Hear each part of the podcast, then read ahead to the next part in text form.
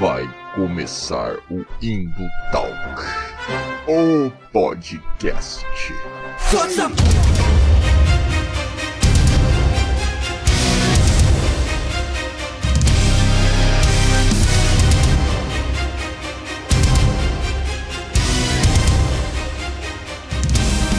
Fala galera da City Webs, arroba Valdizer aqui novamente, Melina novamente aqui, diga olá Melina. Olá Melina, vamos falar da cartilha Lula Play. Da cartilha Lula Play, é a cartilha que mistura, essencialmente, sua essência, mistura os joguinhos com a política. E nós temos uma pessoa aqui especial que é culpada. Cada uma das culpadas por essa mistura que misturou joguinho política e ainda deu o nome do Nine para essa mistura. Veja bem, não é qualquer mistura, é a cartilha Lula Play. Vamos falar dela e vamos chamar a nossa convidada. Seja bem-vinda, Érica. Olá, gente. Obrigada aí pelo convite. Estou muito feliz aí. Só que eu não lancei esse negócio aqui, não, hein? Ó, política em jogo já existe há muito tempo, mas vamos esclarecer os, a nossa querida audiência.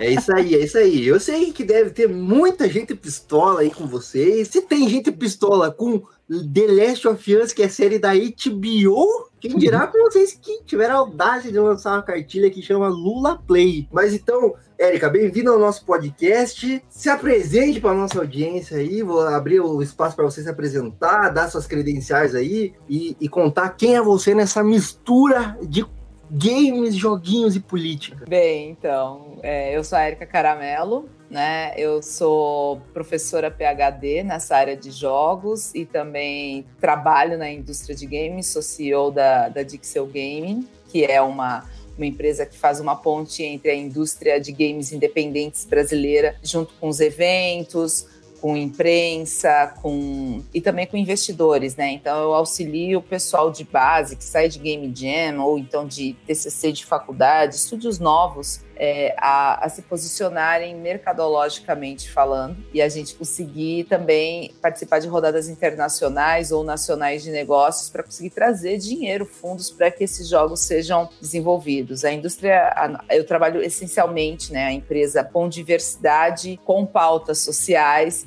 então, jogos é, e, e, política é uma coisa que me interessa muito. Mais recentemente, eu tive a oportunidade também, né, de, além dessa experiência aí que eu já tenho no mercado já de desde 2006 que eu trabalho com jogos, eu tive recentemente um convite junto com outros colegas pelo Instituto Lula para simplesmente apresentar algumas pautas, necessidades da área de jogos, visando a construção da campanha eleitoral é, do Lula. E daí surgiu a cartilha Lula Play, que reuniu 30 profissionais de todo um ecossistema de games, pessoas da academia, né, professores doutores, trouxemos é, game devs, que a gente precisa olhar a base também, né, da necessidade do profissional que desenvolve games no Brasil, donos de empresa, jornalistas de games, pessoal que faz streaming, é, pessoal que trabalha com gerenciamento de equipes de esporte, pessoal da área de direito e games, ou seja, a gente reuniu um grupo bem é, diverso, inclusive com a, com a, também com todas essas questões de diversidade propriamente ditas, né? É, pessoas mais periféricas, pessoas pretas, enfim, tem, tem LGBTs dentro do grupo. Então a gente reuniu uma série de pessoas para fazer essa cartilha Lula Play a pedido do, do Instituto Lula. E a gente teve a oportunidade de conhecer o Lula no início de agosto do ano passado, foi quando iniciou a campanha, e o Lula colocou isso como plano de governo. E aí, então, a partir da cartilha Lula Play, a gente formou o Comitê Lula Play para escrever essa cartilha para entregar. A partir do momento em que ele ganha a eleição, é, a gente também começa a ter uma outra perspectiva, né? O Instituto Lula continuou conversando com a gente e outros setores, porque a gente foi conversando também com parlamentares, por exemplo, Boulos foi um que abraçou também a, essa proposta, né? Trazer o Boulos pro lado gamer, isso aí mesmo. Então, e aí a gente tá, tá conversando tanto com alguns é, parlamentares, porque vai precisar dessa base de apoio também, né? É, para aprovar algumas coisas. Então, a princípio, o pessoal não gosta de que se fale misture política com games, mas é uma coisa necessária, com coisas básicas, inclusive melhorar a internet no Brasil que é uma coisa essencial para a gente conseguir desenvolver essa indústria, e não só essa indústria, porque se você desenvolve a indústria de games, você desenvolve muitas outras indústrias. Você desenvolve a parte de música, a parte de audiovisual, você desenvolve a parte de histórias, de narrativas, você desenvolve uma parte de sistemas, você desenvolve muita coisa, né? Então, essa situação toda que eu acho que é super importante é, que a gente perceba que não vai somente beneficiar os esquerdistas, é. vai beneficiar toda a população de uma maneira geral, assim. Então, eu acho que é por aí que a gente vem pensando nessa situação de políticas públicas. A gente está conversando com alguns atores políticos. Hoje mesmo eu recebi um telefonema do uma mensagem do assessor da Sâmia, que também é outra parlamentar. Então, eu acho que isso é muito legal que a gente comece a, a, a ter esse envolvimento. Eu concordo, e tanto que a indústria de games, se eu não me engano, tá? Posso estar falando besteira aí, daí vocês me corrijam, meninas, mas é, se eu não me engano, dentro da indústria criativa, né, que envolve ali o cinema, a TV, é a maior indústria hoje em dia, né, em, em termos de arrecadação, né, em termos de volume de dinheiro ali e de empregos gerados e tudo mais. Então, por que, que a gente não desenvolve, né, essa indústria aqui internamente para a gente também ter uma fatia do bolo ficando aqui, né? Tá ligado? Tipo, muito massa também jogar um, uns AAA aí da Microsoft, né? Da Sony e tal, mas pô, e a indústria interna, né? E a galera que faz game aqui, como você bem colocou, né? Não é só o artista, não é só o dev, né? É toda uma cadeia de produção aí que, que, que deve ser beneficiada com isso, né? E, e é isso, né? A galera acha que é coisa de esquerdista, mas na real, na real é só coisa de de quem é brasileiro mesmo e quer ver o país deslanchar, né? Tá ligado? E, e a gente sabe que até, por exemplo, o Kim, que é um, um do é ex-MBL, enfim, né? É, ele ele está envolvido também com o Marco Civil dos Games. Então, assim, não é uma pauta unicamente de um espectro político. É, ela, ela vai do, de uma ponta a outra, porque, querendo ou não, isso é o um interesse para que você também desenvolva a indústria 4.0 aqui no Brasil, né? Tipo, querendo ou não, passa por, por pela parte estatal, né? Passa pela parte política, assim, né? Não adianta chorar, tá ligado?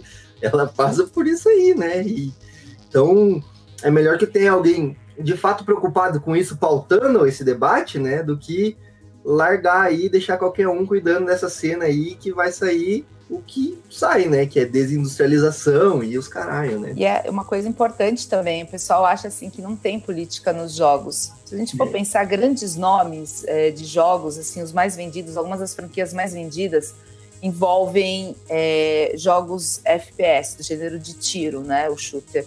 E basicamente você tem uma indústria bélica que patrocina isso. Isso é evidente. A gente vê muito essa temática vindo da indústria americana de games, e a indústria de games americana ela, ela advém justamente de Hollywood. E Hollywood é patrocinado por algumas, algumas indústrias. E a indústria bélica americana é fortíssima. Ninguém precisa aqui reinventar a roda para dizer que Estados Unidos não pode ver uma guerra que já quer se meter, né? Por quê? Porque é, eles, tá... eles vendem né, isso, né?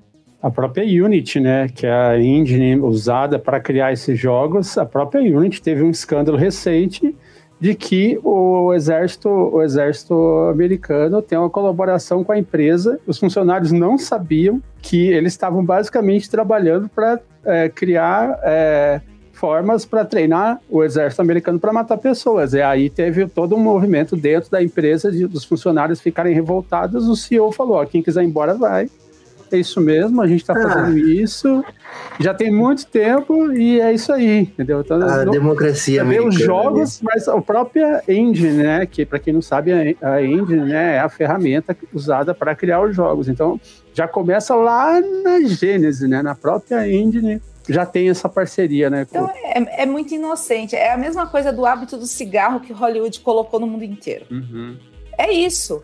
É a mesma coisa. Então, assim, você joga um jogo de guerra, você tem política envolvido nisso. Ponto. E, não tem o que dizer. E é ideológico para um caralho também, né? Porque é sempre do ponto de vista do soldado americano que vai lá no outro claro. país e mata as pessoas, mas é porque ele claro. é o bom, ele é o policial do mundo e ele tá fazendo claro. aquela guerra de maneira justificada para levar a democracia para os outros. E o árabe, que é o terrorista, e o outro país lá que não é civilizado. E essa é a gente que me de vira-lata. As outras nações não são assim, é a gente que foi criado com isso e, e continua ainda batendo, batendo palminha para as coisas de fora. Não que as coisas de fora sejam ruins, mas nós somos daqui e nós não somos isso daí que a gente mesmo fica foi criado falando da, né, de nós mesmos assim.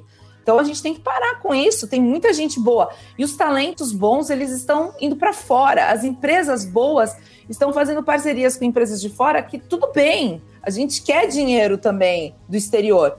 Só que a gente não quer literalmente que quem é bom vá para fora, a gente quer que desenvolva aqui.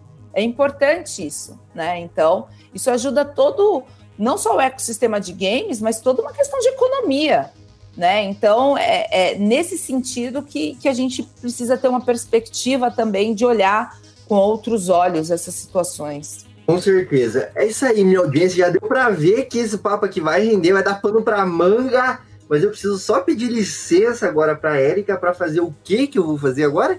Exatamente, fazer minha jabá. mente cansa. Isso aí, fazer o meu jabá.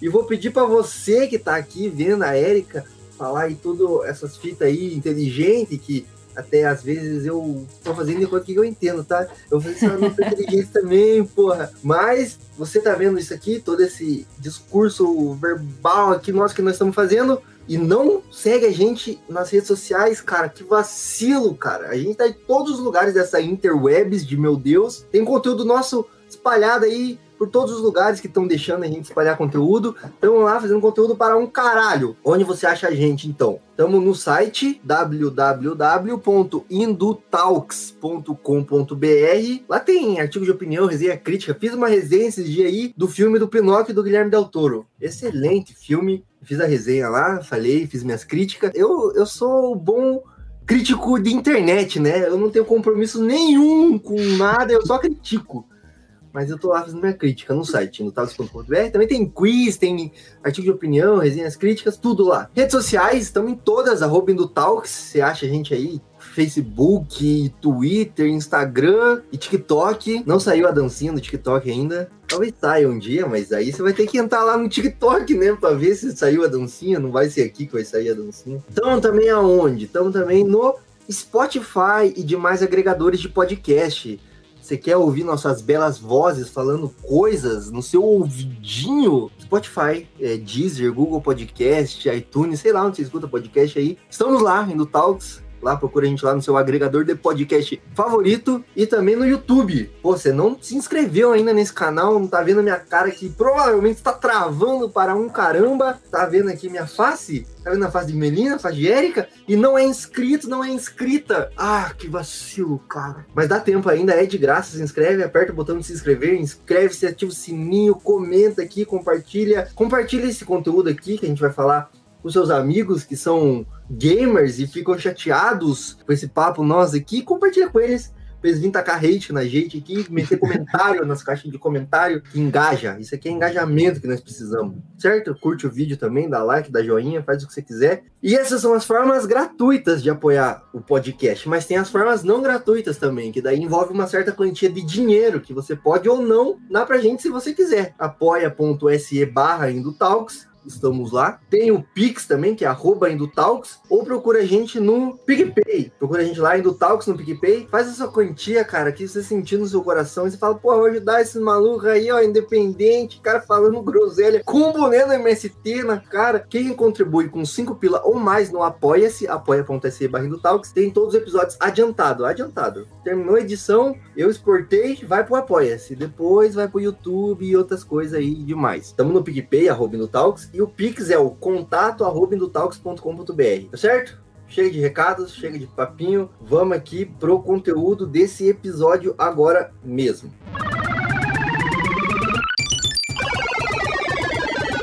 Hoje em dia o mundo anda muito chato, meteram política e lacração até nos joguinhos de videogame. Ao menos essa é a reclamação do gamer atual, não é mesmo? É o que eu falei, o que o gamer padrão fala. Mas essa reclamação aí do Nerdola faz sentido? Os jogos hoje em dia estão muito políticos ou eles sempre foram políticos? Essa é a discussão que eu quero ter aqui com vocês, meninas. E, né, como a gente bem colocou aí no começo, pro espanto de todos os nerdolas, reaças, todos os gamers incels que por algum motivo ainda acompanham esse canal, não sei o porquê. Hoje, pro espanto dessa galera, a gente vai falar da cartilha Lula Play, que a Erika bem colocou aí, ela foi uma das responsáveis por tecerem. Bom, então, Érica, você já começou comentando aí um pouco sobre como foi a elaboração dessa cartilha Lula Play, né?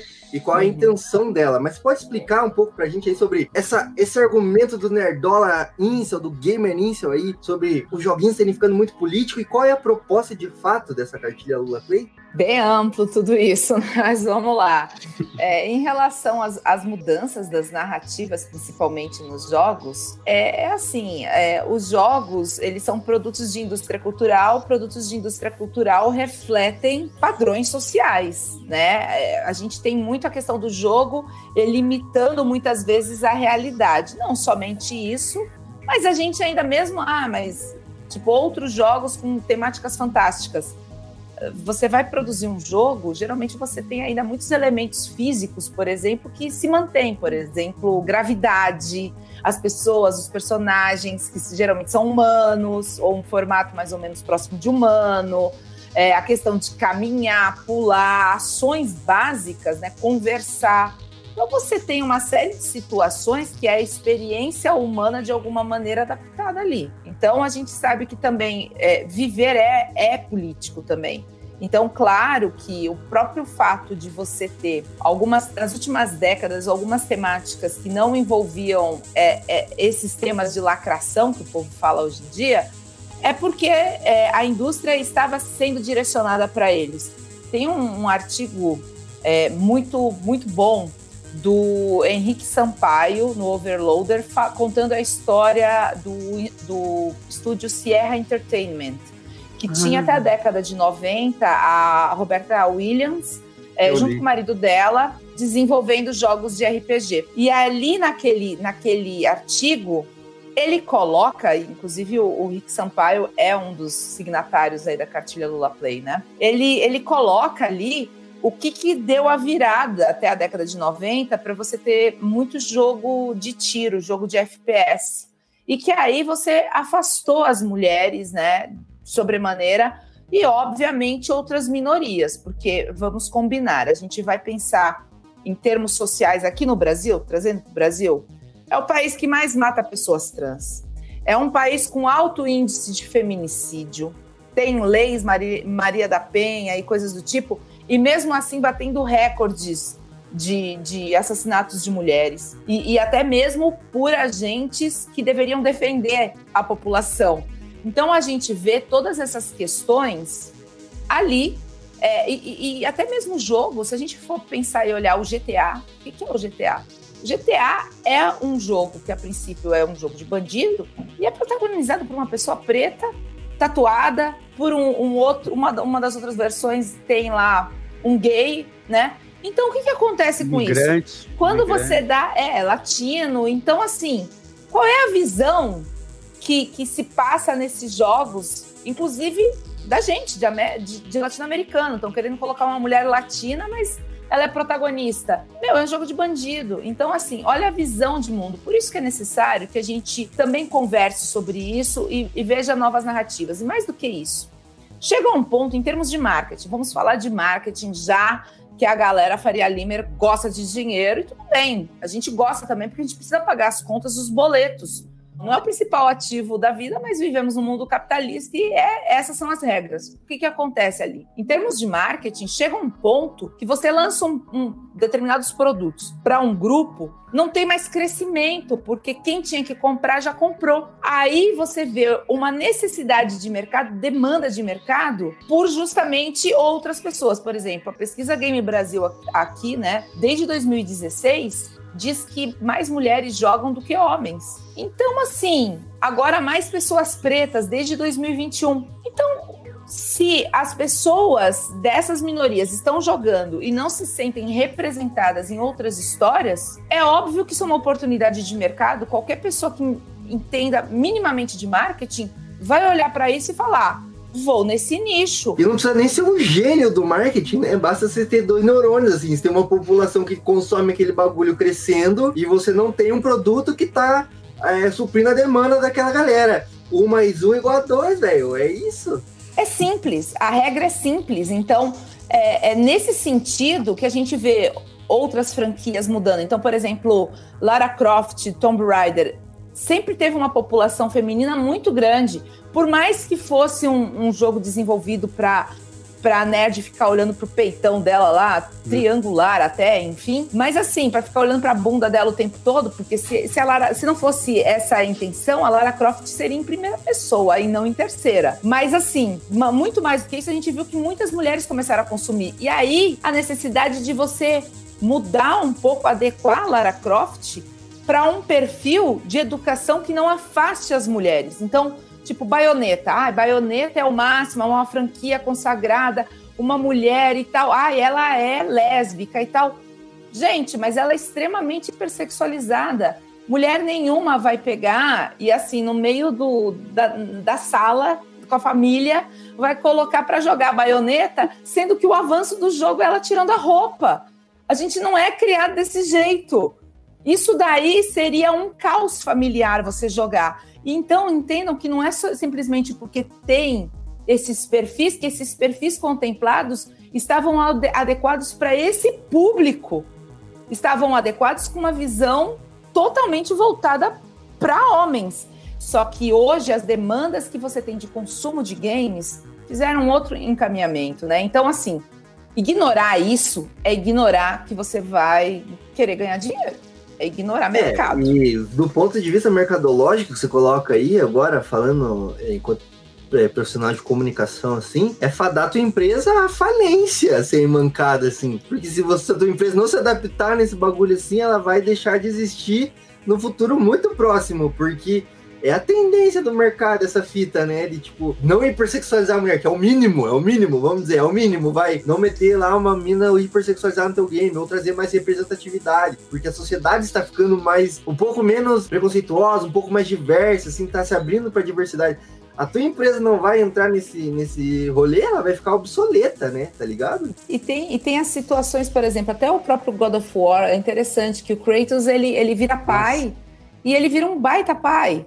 Entendeu? Então são assim, as pessoas também na, na sua vida, ela, ela pode ser, digamos assim, o cara pode ser super paquerador e lá pelas tantas vira um pai, vira um paizão. As pessoas exercem durante a vida a experiência humana. A gente está vivendo cada vez mais e mais décadas. A experiência humana ela não se dá somente de uma maneira. A, a vida é muito mais complexa. Você se casa para não separar, mas quantos divórcios tem? Quantas pessoas que você acha que a pessoa certa para sua vida e não é? Quantas profissões que você entra e é uma desilusão e você se reinventa?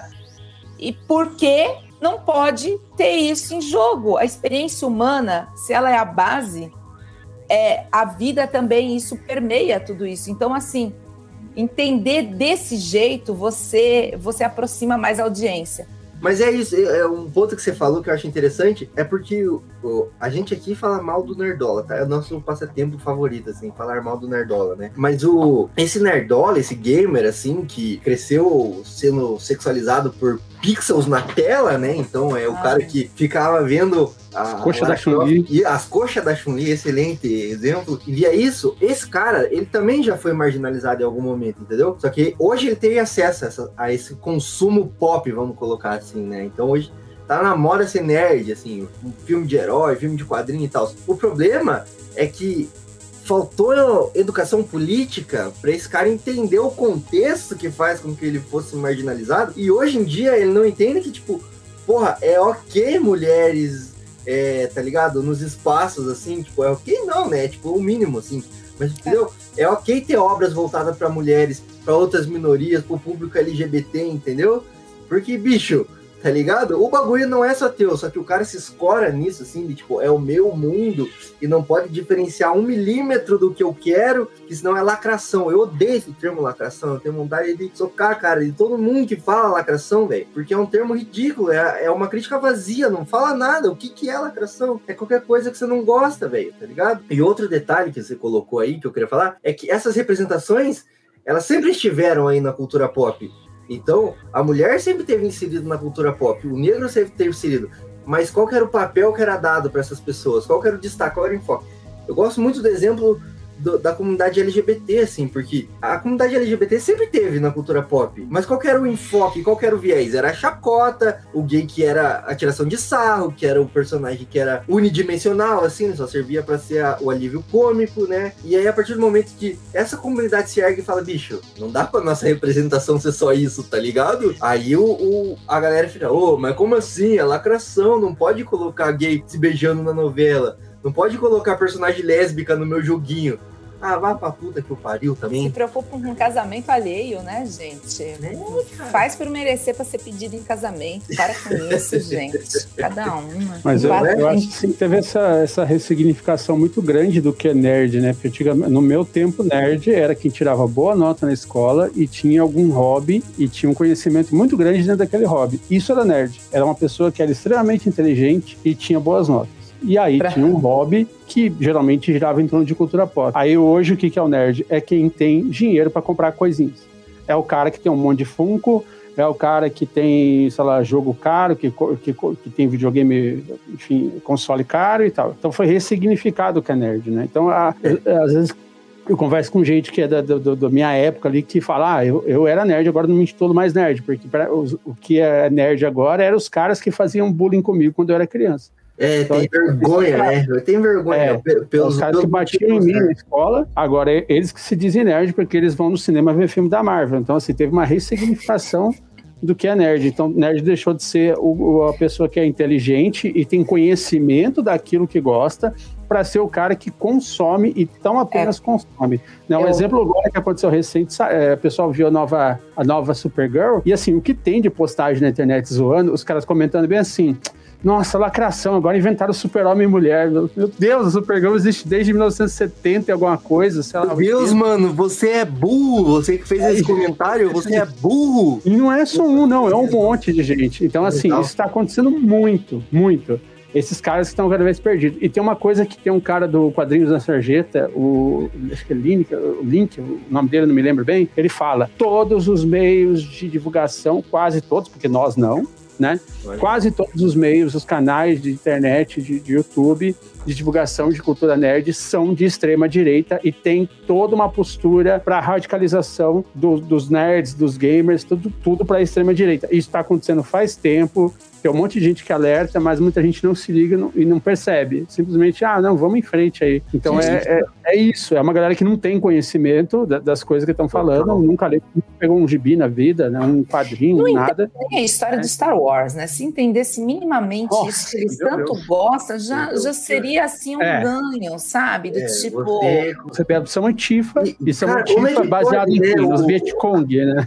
É, como então, é que assim, já começa por aí. cara ser tão tóxica, velho, de uma obra que é claramente inspirada no Vietcong, cara. É impressionante. Mas é, cara, é absurdo. Mas você falou, menina, também, geralmente essa galera que, que é o nerd agora, que é a pessoa que tem o poder aquisitivo, tá no qual marcador, né, identitário? É o homem branco cis, né? Então também tem toda essa questão aí, é, né? Tem... Que é o cara que. Mas tem, mas tem uns gay também que entra nessa mesmo. Tem, tem. É, mas é gay tem, padrão daí, né? Tem. Tem, é. Mas é, enfim, enfim.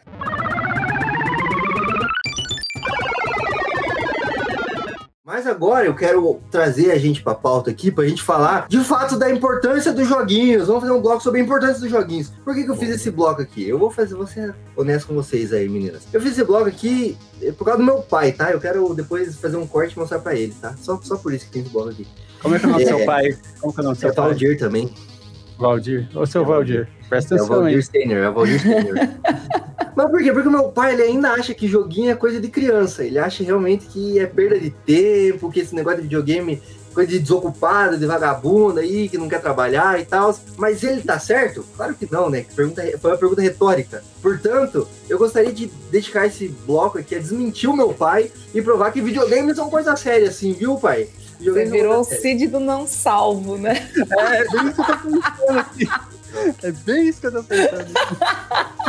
tá trolando seu pai, meu Deus. Não, não, mas o meu é sério, o meu é sério. Porque meu pai realmente fala essas coisas e eu quero realmente. Eu, é um trauma que eu tô lidando na psicóloga, inclusive, sobre isso. Sim.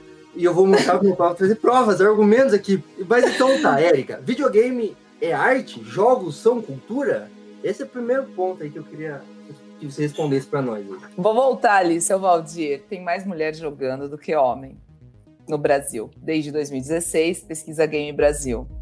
Então, tem mais adultos jogando do que crianças.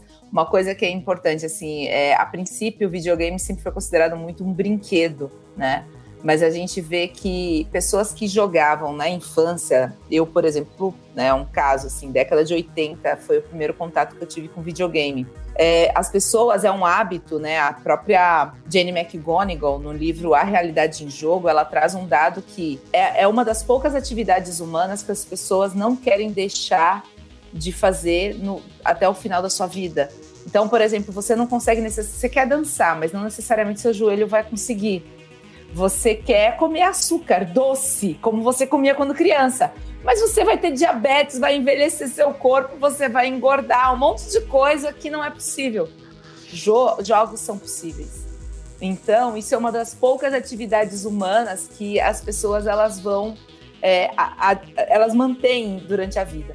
E a gente percebe que está envelhecendo também o público gamer é, aqui no Brasil e no mundo também, justamente porque são pessoas que jogavam quando eram crianças e hoje jogam com seus filhos e, e às vezes netos até. Então é, a gente tem essa situação. Então jogos são para diversas faixas etárias, a gente está permeando, né? Jogar paciência, jogar campo minado, jogar Candy Crush é jogo. Ponto. Não é só, ah, vou ter um console no meio da sala. Não, é jogo é jogo. Se não fosse, não seriam Aí... uma das franquias mais rentáveis, né? Que a gente tem hoje. Acabou pro meu pai, que eu sei que ele joga bastante no celular aí. Acabou, acabou. Ah, ele é gamer. Seu Valdir, o senhor é gamer. Acabou o seu argumento. Não é criança. Pronto, seu Valdir. É isso. e aí a gente tem algumas situações de game é arte, game é cultura. Game é muita coisa. Porque game está dentro da indústria criativa. A indústria criativa engloba o quê? Design, moda, música, audiovisual, games. Então, o que, que a gente tem com tudo isso daí? Ele também tem esses aspectos culturais. Você tem a arte do game. Uh, antigamente se tinha uma arte muito de pixel art, que é, é, é, bem clássica, mas era por quê? Por causa de uma restrição tecnológica. Você não tinha resolução de tela e tal e trabalhava com cores mais básicas, primárias, lembra de Tetris, lembra até mesmo de Mario, né? Mas quando a gente começa a aprimorar a qualidade dos equipamentos, da transmissão também, né, de internet e tal, obviamente isso muda, isso melhora também. E aí te permite fazer games que não necessariamente vão ser simplesmente, a gente pensa muito ah, em 3D, realista e tal. Você pode trabalhar com um game inspirado em xilogravura, inspirado em obras de arte de diversos artistas. Então, sim, ele acaba sendo também é, e é, um, é considerado um produto da indústria cultural, ou seja, é cultura. E a gente tem também uma situação que o audiovisual está muito associado à cultura e games é um audiovisual interativo. Então, tem uma parte que é tecnologia e uma parte que é audiovisual. E audiovisual, em essência, cinema, sempre esteve na, na pasta de cultura. Né? Só a gente pensar Ancine, Agência Nacional do Cinema, SPCine, que é a agência de, de audiovisual da cidade de São Paulo. Mas é a, eles têm setores e editais destinados a games. Né? A Ancine teve, teve a, o fim da Ancine com o final do Ministério da Cultura, que agora voltou ao Ministério da Cultura. Então, sim, e aliás, Uh, a gente até, inclusive, depois da, da, da, cartilha Lula Play, a gente dando continuidade agora que o, que o governo, né? A gente estava esperando todo mundo tomar posse, enfim. e acabar aquela bagunça também em Brasília, né? É, a gente foi convidado, inclusive essa semana, para conversar com o Mink. Provavelmente nos próximos dias nós vamos conversar com o Mink. E é sobre isso. Então a gente não vai conversar só com ou com a, a pasta só de cultura. A gente tem Ana Moser recentemente teve aí uma, uma fala infeliz sobre esportes, e esportes não são esportes, e que na realidade Lei Pelé ainda é muito utilizada é, como base para atletas de esporte. Então, e aí ela voltou atrás numa outra, numa outra conversa. Então, ela já teve acesso também à própria cartilha Lula Play, né, que traz uma diretriz do pessoal da indústria que foi ouvido pelo Instituto Lula. Então, assim, eu acho que é, é a gente também, todo mundo de alguma maneira precisa aprender um pouco mais. Ninguém sabe tudo, mesmo estando dentro dessa indústria. É, você pode saber muito sobre indústria ou, ou sobre academia na área de games, cursos superiores, mas você não necessariamente sabe de esportes, que é um nicho muito específico. Então, são situações que a gente também tem que ter em mente, que esse ecossistema é muito grande e que ele engloba muitas pastas, muitas áreas. É isso, é, é um negócio que movimenta muitas pastas, muitas áreas e é extremamente importante, né, pro, pro Brasil aí, não é só. Porque assim, eu vejo que hoje em dia é, um, é meio que um mito que já tá sendo derrubado, né, essa questão aí da. Pouca gente não, não entende mais a importância dos games, né, do, dos jogos, assim, acha que ainda é brinquedo ou coisa de criança, assim. Essa ideia tá ficando mais obsoleta, eu acho, assim. Mas, é, outra pergunta que eu queria fazer aqui é porque queria entender qual que é a importância, né, dos jogos para o desenvolvimento da indústria nacional, né? A gente já veio comentando bastante sobre isso, assim, mas como você comentou que envolve várias pastas, envolve vários profissionais, assim, comentou até sobre a indústria, né? Qual que é a importância dos games para a indústria nacional, né? Para além, claro, do desenvolvedor, né, da pessoa que faz a arte ali, né? Eu acho que é um, um grande gerador de, de renda e, e de empregos, é, porque você tem consumo, e o consumo é enorme. É, só que a gente tem algumas peculiaridades aqui no Brasil que a gente precisa entender também. Nós moramos num, num país periférico, nós não somos uma, um país rico, um país na Europa, Estados Unidos, um Japão, enfim. Nós somos um país que tem muito potencial, uma população enorme, mas nós somos ainda um país agro e um país extrativista. E a gente está vendo o, o, o, que, o, o que assim é, a gente está passando em termos ambientais, né, com questão de às vezes falta de chuva e tudo mais, a questão lá dos Yanomamis, a gente tem uma série de situações assim que essas indústrias, ok, indústria, o agro, a gente precisa se alimentar e tal, mas você ser conhecido como um país agro e não um país é, industrializado, isso já é um problema, porque você vende matéria-prima e não o produto já processado, que seria mais caro. Mas quando você está trabalhando com game, você está vendendo serviço. O serviço é uma indústria limpa, é uma indústria que tem um impacto muito menor. Então, em termos ambientais, ele é muito melhor. Em termos de pagamento, de valor agregado do serviço, é muito melhor também, então traz mais divisas. E o que a gente percebe é que, assim, não existem ainda muitas leis que precisam de conversas, é, principalmente do âmbito federal, e, e, daí que vem a proposta também do Lula Play, de você ter acordos internacionais para evitar bitributação. Isso é um, gran, um dos grandes problemas que a gente vê hoje nos estúdios é você publica um jogo numa App Store, numa Google Play, numa Steam, essas lojas virtuais né? Elas, na, as grandes, elas ficam no exterior, ficam nos Estados Unidos.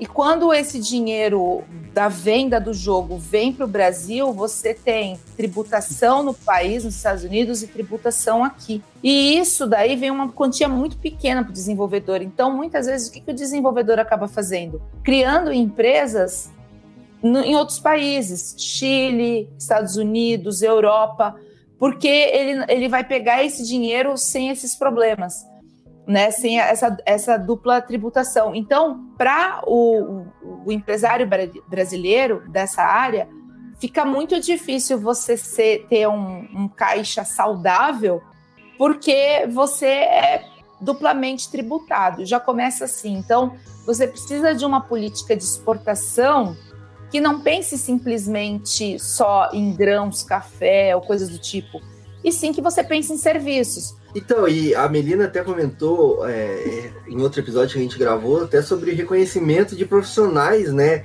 dentro do governo, né, tipo, que, que na teoria, se você for ver na letra fria da lei, não existe, né, o profissional ali de jogos, né, vai abrir uma meia ali, vai colocar que você é, você é desenvolvedor de jogos, é artista, designer de jogos, não tem, né, então Tipo assim, se, o, se não existe é, na lei ali, garantido na lei, não existe pro Estado, né? E aí, como é que vai regular essa, essas relações, né? Vou fazer uma como pergunta é particular para Erika, então, sobre isso aí, pegando teu gancho. Eu vi no Twitter muita gente, desenvolvedor, puto, bolsominion, provavelmente, mas muito puto com vocês, tal, da Lula Play e tal. Vi bastante gente puta. O que que tu acha disso, assim, dos desenvolvedores que estão irritados por conta disso, porque tem medo de uma regulamentação da profissão. Assim, eu queria tipo, ouvir o teu ponto de vista acerca disso. Eu, eu assim, eu sou, né, atualmente eu tô como game designer, né, só que eu sou PJ e é aquela história, né, é Deus dará. Então, assim, o que que tu acha, assim, que que tu, como que tu enxerga esses caras, esse pessoal, né, da, do nosso mercado, né, que como eu também faço parte dessa indústria, como que tu enxerga essa galera que tá, tá contra?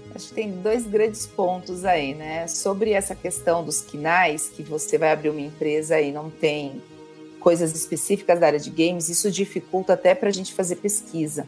Eu fui uma das responsáveis da, pela revisão técnica da pesquisa da indústria brasileira de games de 2022. E esse é um dos grandes problemas que a indústria tem, porque a gente não consegue mapear a área de forma fidedigna, porque as pessoas abrem empresas ou com KNAI, né, que é o registro ali junto na, na junta comercial, como é, tecnologia da informação, ou então como audiovisual, ou como prestação de serviços publicitários, é, às vezes eventos. Então, é, de acordo com a, as especificidades da área, né? Então, por exemplo, você é game designer, Melina, não existe uma MEI, um MEI para abrir para game designer. E game designer é uma coisa da área de games muito específica e muito necessária. Você sem, sem game design, você não faz um jogo. Não existe. Então, isso são coisas básicas que a gente está tentando conversar também com o governo, principalmente ali com o Ministério do Alckmin, para tentar colocar isso daí, para desde fazer pesquisas e mapear um cenário, ter benefícios fiscais para esse pessoal, porque você não pode ser colocado na mesma, no mesmo balaio por exemplo, de TI. Aí já começa a ir para a área também da, da segunda pergunta da Melina, que a área de TI é uma área essencial, por exemplo, sistemas, é uma área essencial em qualquer empresa. Só que essa área, você sempre vai ter demanda de trabalho e sempre você vai ter, por exemplo, é, um, valor que você sempre vai estar recebendo, seja por desenvolver um sistema ou por manter esse sistema, porque as empresas precisam disso, precisam entregar coisas para a Receita Federal precisam, elas não têm como ficar sem certificado digital, coisas do tipo. Não existe isso. Nota fiscal é eletrônica hoje em dia, então não existe. Você não tem como ficar sem essas coisas todas aí. É, e aí, quando a gente vai para a área de jogos e você vai dar nota fiscal como a área de TI, você tem que pagar mais imposto, porque ele é um produto cultural, só que ele é tecnológico e muitas vezes por pela falta de um KNAI específico para a área de jogos, você paga mais impostos. Então, a galera que está achando, ah, vocês vão é, fazer toda essa regulamentação de mercado, não sei o que, isso não é bom para gente. É justamente o contrário, amigo. Você precisa entender, ler a cartilha, entende? Entenda que a cartilha também foi feita para a indústria de games. Vai ter um reflexo? Vai. Mas para quem quer desenvolver games, games é um produto bem mais caro do que desenvolver um sistema, muito mais caro, exige muito mais tempo e você tem uma outra dinâmica de comercialização e tudo mais. A gente desenvolve muitos jogos que, tipo, em duas, três semanas já estão tudo pirateado do outro lado do mundo. Então, o que uma grande indústria consegue fazer para se proteger, pequenos desenvolvedores não conseguem. E a gente precisa de apoio governamental para ter proteção. É simples. E aí, é, é, eu, eu acho que esse negócio do tipo, esses do it yourself, que tanto se ensina, do tipo, você é o seu MEI, é você, é, você é o, é o cara à frente da empresa e tal. esse discurso meritocrático, empreendedor, e olha que eu sou professora de empreendedorismo de jogos. Então, sou formada em publicidade e propaganda. De capitalismo, minimamente eu entendo, entendeu? Tem três sabe? aqui, ó. Três, tem três publicidade e propaganda na cal aqui, ó. Assim, do tipo, mas a gente sabe como é que funciona o sistema e esse sistema não nos beneficia porque somos periféricos, porque não temos o mesmo valor de investimento de marketing ou de proteção de propriedade intelectual que grandes franquias têm. Com ou certeza. seja, isso, isso ajuda a gente.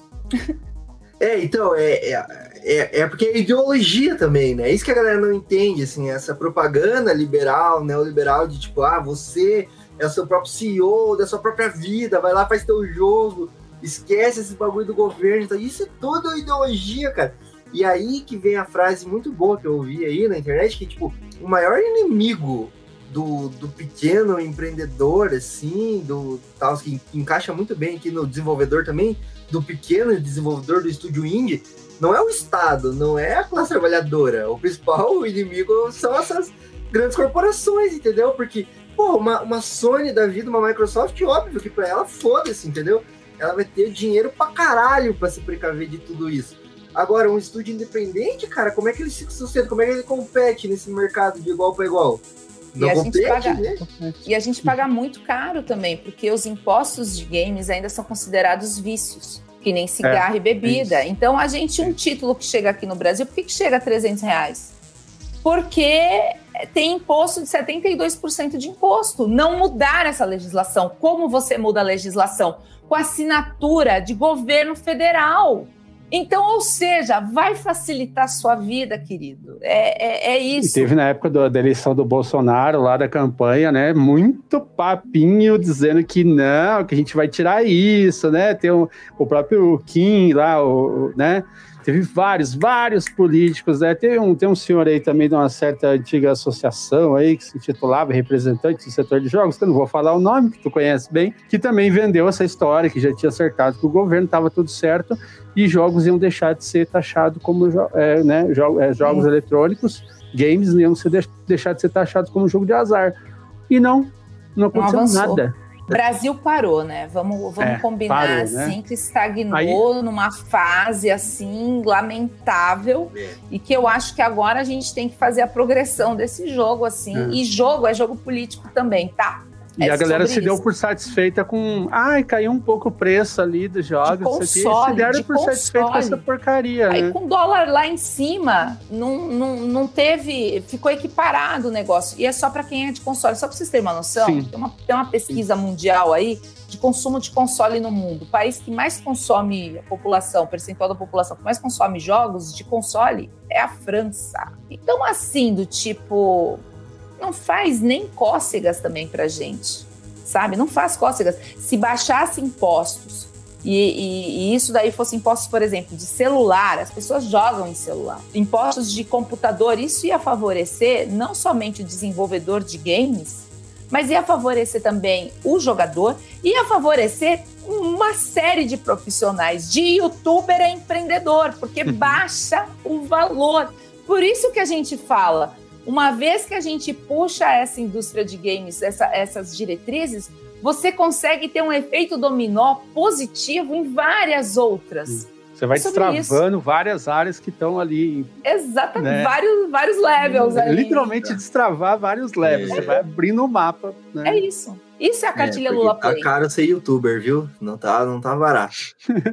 e Mas... isso é a cartilha Lula Play. A cartilha Lula Play fala sobre isso.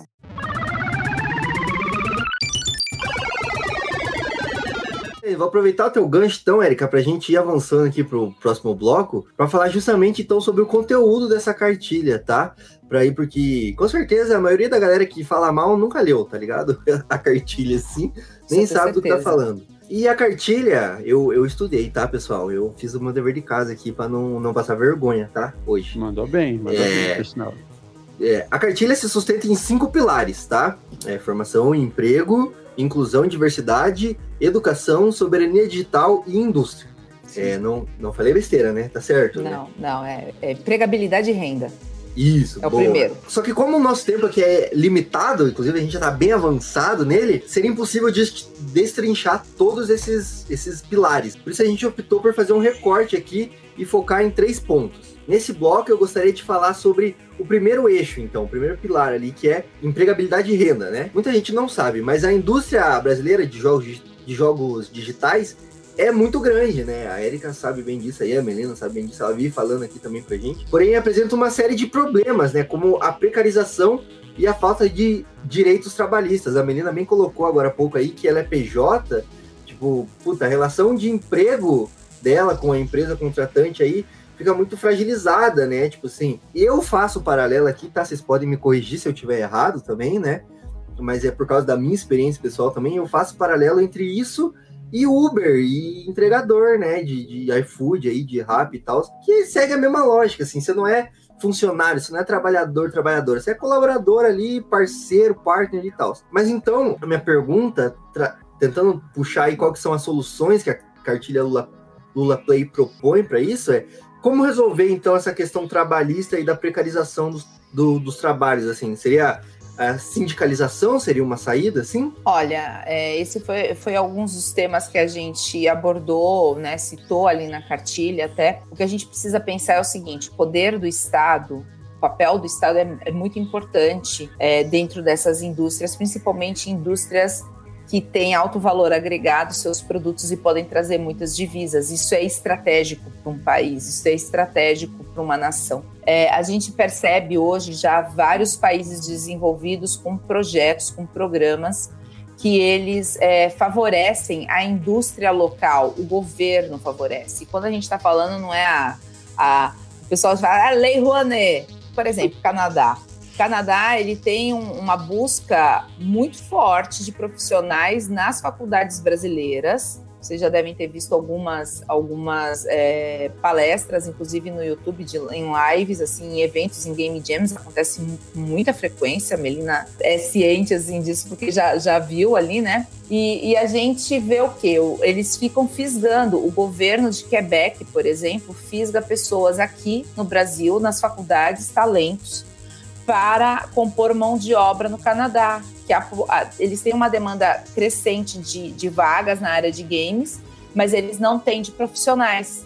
Então, aí a gente vê uma situação: um país investe, por exemplo, eu sou professora de faculdade pública, de FATEC, dou aula de jogos digitais. A gente quer ver os alunos empregados e a gente quer também, obviamente, ah, que eles tenham oportunidades. A gente não é contra oportunidades internacionais. Só que os melhores talentos vão embora e não desenvolvem a indústria aqui. Então aqui só fica pessoal júnior, pessoal que não tem muito conhecimento, gente que fica mais sênior também é fisgado para fora. E a gente está vendo incentivos desse tipo é, em Quebec, tem incentivos também na Inglaterra, locais que você vê, por exemplo, a indústria contrata um funcionário, o governo paga outro é sobre isso. Você incentiva, porque a API, né, a propriedade intelectual desses produtos de indústria cultural, a gente é, vejam os cenários aí que vocês, né, que vocês têm toda uma série de produtos. Isso tudo é PI, isso tudo é propriedade intelectual. Isso traz divisas mesmo que a pessoa não jogue. A pessoa pode ir na Riachuelo comprar uma camiseta do Minecraft. Isso traz divisas para o país. Então, é sobre essa situação. Então, vocês vejam que, como altera, inclusive, e uma situação dessa, um olhar sobre isso, pode alterar e melhorar processos até mesmo de registro de marcas e patentes, que é uma coisa que o empresariado, no geral, tem dificuldade. E isso tudo, se o dinheiro está aqui, é óbvio que as pessoas vão ter mais renda, elas vão querer também consumir as coisas, elas vão querer produzir mais também, elas vão ter condições melhores para isso. Essa é a situação. Então, empregabilidade e renda foi um ponto-chave da cartilha. Mas a gente precisa ver também assim: é, pessoas que saem da faculdade, muitas vezes elas não têm uma oportunidade para entrar no mercado de trabalho. Como que isso poderia ser dado? Não é só através da questão de ah, permanecer pela sindicalização, mas coisas assim como iniciação científica, que até que enfim está voltando, né? Bolsas, e, e, e, aumento, mesmo ainda que parco aumento, mas é importante, é necessário e a gente precisa comemorar, é, de você pegar e conseguir fazer com que as pessoas ganhem dinheiro para elas se manterem estudando, porque uma vez que elas estudam, elas têm é, acesso, elas produzem inovação no país. Produz inovação, você produz PI. Produz PI, você produz dinheiro para o país. E você também fazer uma ponte, isso foi um dos pontos que a gente falou bastante, fazer uma ponte entre esses profissionais que são formados, favorecendo para que as indústria, a indústria nacional consiga contratá-los. E isso precisa ser uma política não só com editais, que são importantes, claro, mas são muito efêmeros, espaçados. A gente precisa ser uma política mais eficaz, tipo esse governo. Você paga, você paga um funcionário, a gente te paga outro. Você está precisando de funcionário? Eu, governo, vou procurar essas pessoas. Isso é fundamental. Países grandes, desenvolvidos, com indústrias fortes de, de games, fazem isso. Então, a gente que não fique com essa síndrome de vira-lata, achando que, que é feio, que é ruim. Não é. Eles fazem isso. Então, isso implaca várias outras coisas. Diversidade, a gente tem um problema seríssimo de inserção numa indústria dessa. Mas, assim, o perfil de consumo é diverso por que raios não se coloca diversidade dentro das empresas? Por que raios não se incentiva? Ai, mas é cota. Ai, as pessoas. Cara, sério, seja competente. Eu conheço muita gente da área de games e, e uma reclamação, até que eu vi de uma colega streamer ontem, falou assim: mas homem não faz metade do que a gente faz e, e, e leva o, o, brilho, sabe? Leva, leva a fama. Então é muito mais complicado, e eu digo isso por mim, né? Assim, de experiência. Só que assim, é tipo, olha, olha, olha para o currículo da pessoa, olha para a produção da pessoa. Então, se é, é um mérito, se é um mérito, por que, que tem, assim, por que, que eu tive tanta dificuldade na vida, então? É né? muito raso esse argumento de, de tipo, de, de, de meritocrático, né? Porque, cara, tipo, não é igual as oportunidades para todo mundo, cara. É broderagem, isso é discurso Eu bato muito nessa tecla aí. É, as é, pessoas não. me perguntam assim, ah, mas tu já entrou por alguma... Não, nenhum lugar que eu trabalhei, eu jamais entrei por qualquer vaga Nem direcionada eu. à diversidade. Nem... Mas a gente Nenhum. sabe que, por exemplo... Eu competi eu com gente que tinha doutorado, que tinha 3, 4, 5 livros publicados, que era, sei lá, é, mestre da narrativa, e eu entrei. Mas e é nunca é... foi por ser trans, por ser autista, nada. Mas, gente, mas você sabe também que tem gente que precisa disso. Então não é a, a gente Sim. também o nosso umbigo, e isso é uma coisa assim que o nosso umbigo não, o mundo não gira em torno dele. Exato. Então, por mais que eu, ó, Melina, a gente não tenha utilizado esses recursos, a gente sabe que tem gente que precisa, que não vai ter nem o mesmo, sei lá, sangue nos olhos para pegar e então, encarar então, e ouvir tanta besteira. Por que eu disse isso? Porque todo mundo que vê pessoas que são diversas, que vê mulheres, que vê mulheres trans, que vê pessoas pretas, etc., acha, já, so, já na cabeça das pessoas, já acha, ah, entrou por vaga diversa. É, quase não existe vaga diversa. E, quando se, sai tipo uma assim, vaga diversa, essa vaga, muitas vezes, ela tá. Eu vi assim, ano passado eu fiz uma crítica, acho que a, a Erika chegou a ver, de uma empresa de jogos brasileira, que ela entrou por aquele um, um, site chamado Transempregos, que esse site é divulgação de vagas é, específica para pessoas trans. E ela colocou uma vaga de game designer que eu acho que não existe no Brasil nenhuma pessoa trans que pudesse preencher aquela vaga. É impossível. Eu acho que pessoas cis têm dificuldade de preencher aquela vaga. Era uma vaga tão absurda que beirava o ridículo. Então, o que que acontece? Às vezes as empresas têm muito disso. Ah, e a gente está colocando as vagas diversas aqui, ó. Aqui é uma vaguinha aqui, ó. Cala a boca aí, tá? A gente colocou aqui, a gente fez nossa parte, né, para ganhar o selo da Bar Games, né? Vamos fazer nossa parte aqui e tá bom. E é isso. Só que não presta atenção se essa vaga se, se o nível dessa vaga está num nível aceitável. Então, assim, as empresas fazem um discurso de diversidade, mas é, é uma ou outra que realmente pratica diversidade. E a, a gente... maioria só quer selo, ela só quer é, o marketing, o famoso marketing, né? Que hoje em dia o que mais tem são empresas dedicadas a a consultoria de diversidade para outras empresas. Por quê? Porque descobriram que dá dinheiro você ter diversidade, que, enfim, traz atenção, boa fama para a empresa e tal. Então tem esse outro problema. Quando eu comecei na, no, na parte de jogos eletrônicos, que eu vim de jogos é, analógicos, eu trabalhava com board games e tal. Quando eu comecei, eu, eu lembro que tinha só 18% de mulheres na indústria.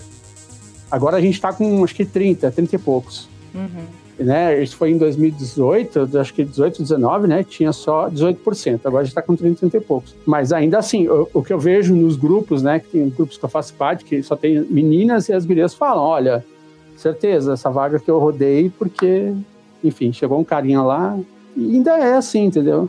Eu tenho dificuldade de ter cargos de poder, é, às vezes, tipo, dentro de faculdade é, eu durante muito tempo sofri assédio moral e eu era a pessoa, a única pessoa do quadro docente que tinha experiência na área de games. E e o curso era de jogos. E, e eu nunca fui convidada para participar do NDE, que é o núcleo docente estruturante do curso, que dá as diretrizes do curso. Eu nunca fui convidada para participar da congregação pela minha competência nisso. Eu nunca fui convidada para cuidar de estágio e tal. Agora estou cuidando de algumas coisas, mas mesmo assim ainda são trabalhos muitas vezes nos bastidores.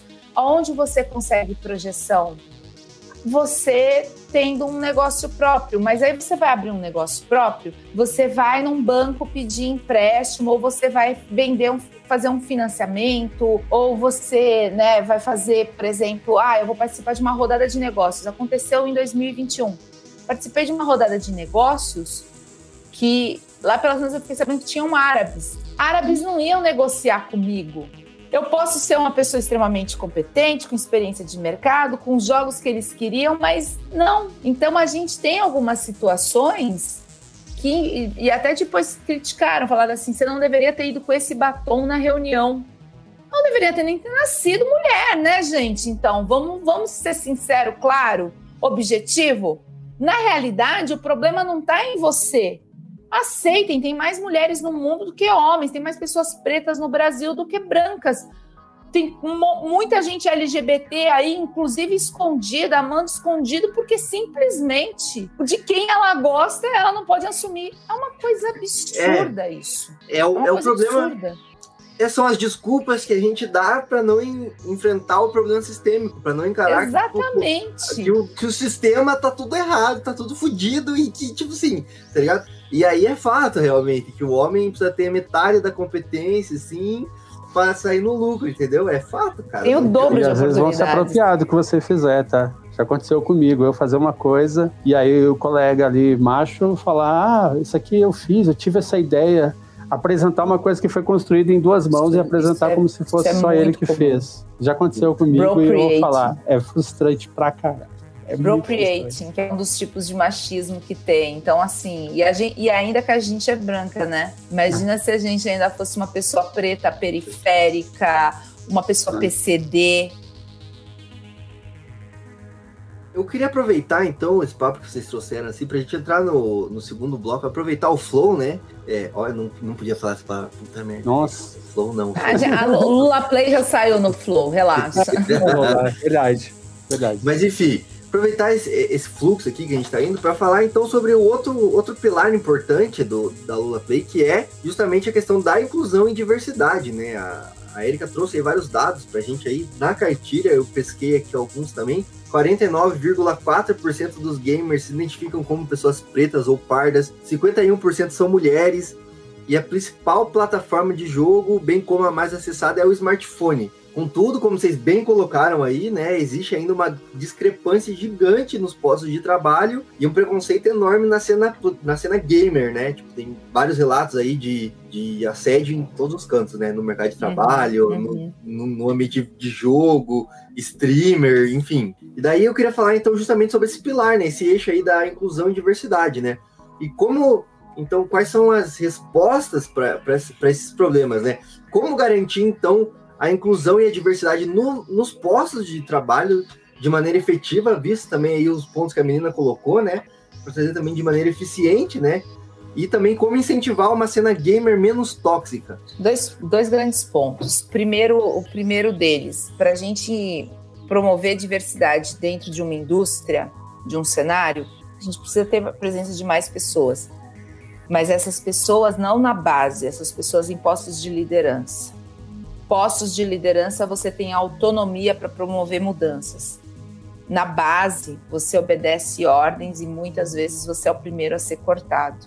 Então, Acho que a, a, questão da gestão de diversidade na indústria, a gente tem já várias políticas públicas, inclusive, do tipo: a empresa tem mais do que tantos funcionários, você precisa trazer para a comunidade a algum projeto social ou alguma coisa. Então, você tem incentivos, às vezes fiscais, ou até obrigações fiscais disso, obrigações legais disso, né? Então, são essas situações que a gente precisa entender. Tipo, eu lembro que, que aqui no Brasil eu trabalhei um tempo com algumas agências de, em relação a algumas agências digitais, com algumas marcas. Eu lembro que a gente tinha a Microsoft em Curitiba que tinha ali uma sede, eles tinham um centro de inclusão digital. Na realidade, eles vendiam isso como se eles estivessem fazendo aquele centro. É, ficava muito bem para a marca, é, do tipo, olha como somos legais. Mas na realidade era uma obrigação legal. A Dell doava, doava é, computadores para o comitê para a CDI, que era uma ONG que era tipo Comitê da Democratização da Internet. Isso. Na realidade, é lei. Eles tinham muitos funcionários, eles precisavam fazer alguma coisa para a comunidade. Só que eles vendem assim do tipo, somos legais, mas é lei. É sobre isso. Então você também é, inserir essas pessoas e fazer essa reparação histórica é simples. E mais do que isso, não é do tipo, ah, é porque eles são coitados, do tipo, eu não sou nenhuma coitada, Melina não é nenhuma coitada, eu conheço muita gente fodástica nessa área que é diversa e não é coitada. Pelo contrário, você está promovendo inovação. Por quê? A partir do momento que você tem um outro ponto de vista, você vai trazer outros personagens, outras narrativas, outras jogabilidades, outros gêneros de jogos Logo, você vai trazer um produto inovador e produtos inovadores trazem dinheiro. Não, e isso pensando numa indústria cultural é essencial, cara. Pega aí o quanto tem de, de filme merda aí em Hollywood, porque é um bando de homem branco executivo que tá reciclando a mesma ideia, fazendo o mesmo filme, tá ligado? Então, tipo assim, não, tipo, não é um favor que você tá fazendo, entendeu? Pelo contrário, é tipo, puta, é indispensável numa indústria cultural você tem diversidade, né, cara? Sim, aí você traz inovação. Eu acho que tinha mais uma pergunta, não tinha? No final, que eu acho que eu me perdi sobre, agora aqui. É, sobre é, também a, a, questão da cena gamer, né? Como ter uma cena dos jogadores ah, menos tóxica. Boa.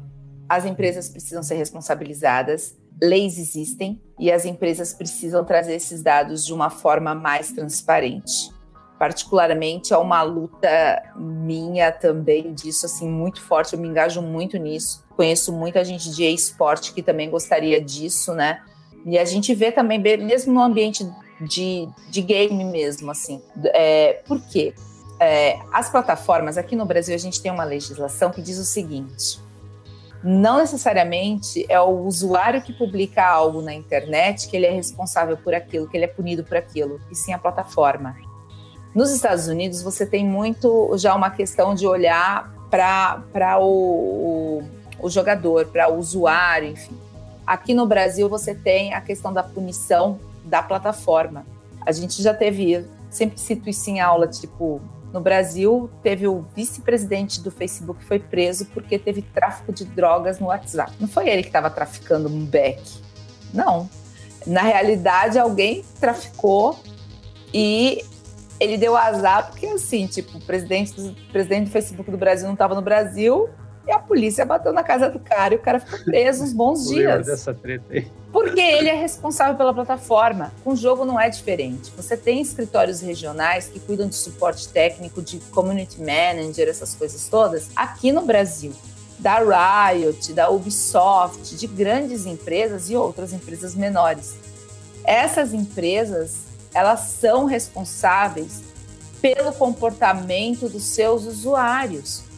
E elas devem trazer de forma mais transparente esses dados para a polícia, para quem cabe realmente vigiar e punir.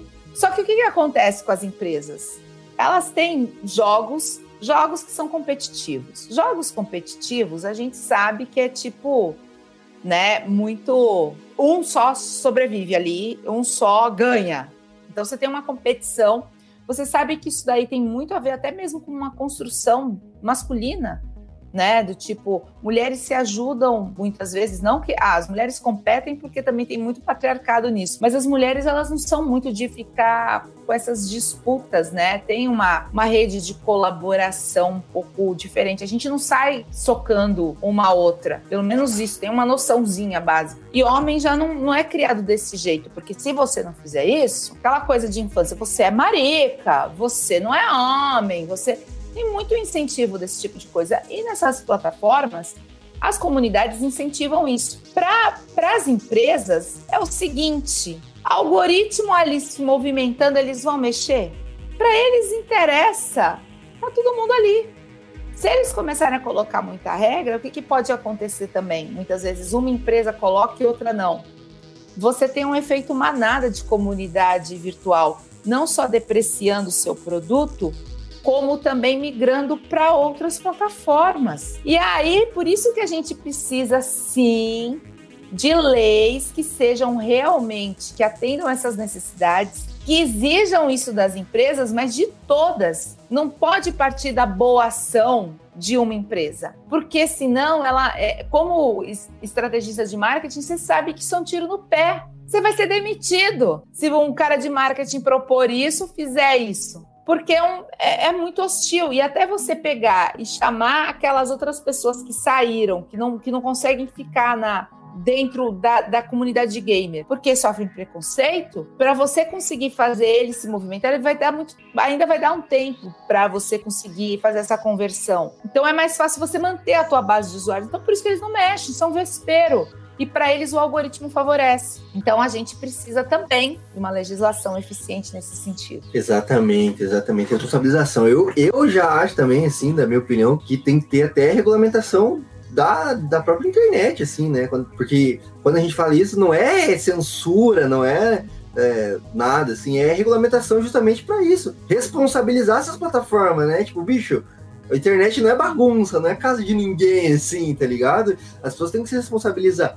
E porque também pro algoritmo é, é, é, é jogo, as pessoas utilizando uma outra ali, tá ligado? Tipo, é jogo. Então, não vai partir do algoritmo, das pessoas que estão regulando esse algoritmo, estão lucrando não. desse algoritmo assim. Exato. Tem que partir de uma regulamentação, tá ligado? Não, não tem por que mexer do jeito que tá hoje, assim. Favorece ainda, já tá bem constituído as grandes empresas. Só que você tem todo um mercado para ser explorado, você tá tendo problemas. Tem gente que, por exemplo, lembram daqueles baleia azul da vida, né? Que o pessoal faz desafios, muitas vezes dentro do ambiente do jogo, ou às vezes nessas, chains que tem na internet internet, né, que grupos de incels, né, que para quem não sabe o que é incel é os celibatários involuntários, ou seja, os cabaços da vida, os virgões que são tomam um toco de mulher e acham que Pega nenhuma ninguém. mulher é, nenhuma mulher presta e eles têm que matar, eles ficam é, fazendo que, que tá na moda agora é dos red pilado, né? Que os caras. Mas assim, é, reclamação pessoal, esses, esses arrombados não conseguem mina cis, aí eles acham que mina trans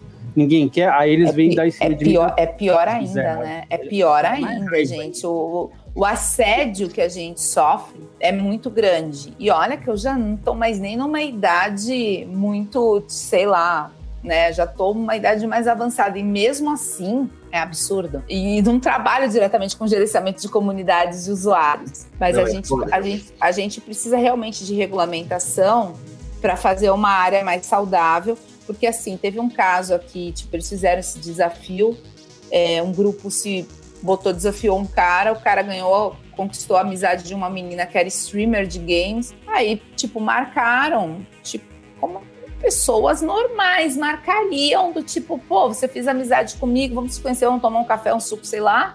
O cara foi matar a menina e filmaram. E aí depois pegaram isso toda uma carta lá. Não sei se o cara se matou depois, eu não lembro, porque é uma coisa assim que meio que apagou da minha mente o negócio, porque é tão bizarro. E aí tipo, mandaram esse grupo, teve gente que filmou e tal ali. Foi, foi tudo premeditado. Isso é, isso é criminoso, isso é quadrilha, isso é. Não tem. Ah, é porque são meninos. Não são meninos, são assassinos. Isso é horrível, é premeditado. Mandaram para Lola A Lola, é, a Lola Aronovich é uma professora uhum. da Universidade Federal do Ceará. Existe uma lei que se chama Lei Lola, porque ela é perseguidíssima por esses grupos de incels, porque ela denuncia isso. Enquanto acadêmica, ela denuncia isso. E ela foi ameaçada várias vezes por um grande incel, que é o Marcelo, ah, eu não lembro nunca o sobrenome do homem, mas é o mesmo que ameaçou de morte o Jean Willis. Jean Willis, ele, ele largou um, um, um mandato como deputado federal em Brasília, se e foi, foi para fora do, do Brasil, pediu asilo fora do Brasil porque ele estava sendo ameaçado de morte. Esse mesmo cara amea, ameaçava a Lola e aí ele foi preso. Só que quando um cara é preso, você tem uma célula de outras pessoas que meio que ocupam esse lugar. Tanto é que os meninos em Pirituba, em São Paulo, gravaram esse assassinato, fizeram esse assassinato, premeditaram esse assassinato dessa menina, e, e, foi, e isso foi bater lá na Lola e mandaram para ela. Do hum. tipo, olha só o que a gente consegue fazer. E ela é do Ceará, de Fortaleza. Não, foda. Então, vocês vejam assim com o negócio, assim, do tipo, ai, é besteira, não. Ai, sempre foi assim, você tá com lacração. Não, são vidas que estão sendo perdidas. Não, Isso, e é um assunto né? muito sério, né? É um assunto muito sério e precisa de responsabilização, a gente precisa repensar o ecossistema também, para que geralmente não, não, não possibilite essa criação desses, dessas células, né? Que são células terroristas mesmo, né? Tá ligado? O bagulho. É, é coisas neonazistas, essas coisas todas, gente, é. Isso existe, eu não tô, sabe, do tipo, sim, querendo. Sim. É, são coisas que a gente precisa trazer à tona, e isso daí você precisa de Ministério da Justiça. Você precisa de uma legislação forte e que seja aplicada, porque o caos que isso pode acontecer, é sabe? Isso. E, e também eu acho que a gente precisa também repensar esse ecossistema para justamente não, não possibilitar a radicalização dessa, dessa galera também, né? Porque, tipo assim, é, Óbvio que o cara, quando chega nesse estágio aí, abraço, né? E tchau, vai ser responsabilizado e acabou, tá ligado? Tipo, não, não, não tem passar pano, né? Tá ligado? Que é Zé Ruela, que levou toco na mina ali, começa a fazer parte do grupo Insta, de Chan e tal. Como que a gente tá permitindo isso? Como é que essas células prosperam? Então precisa repensar todo esse ecossistema, assim.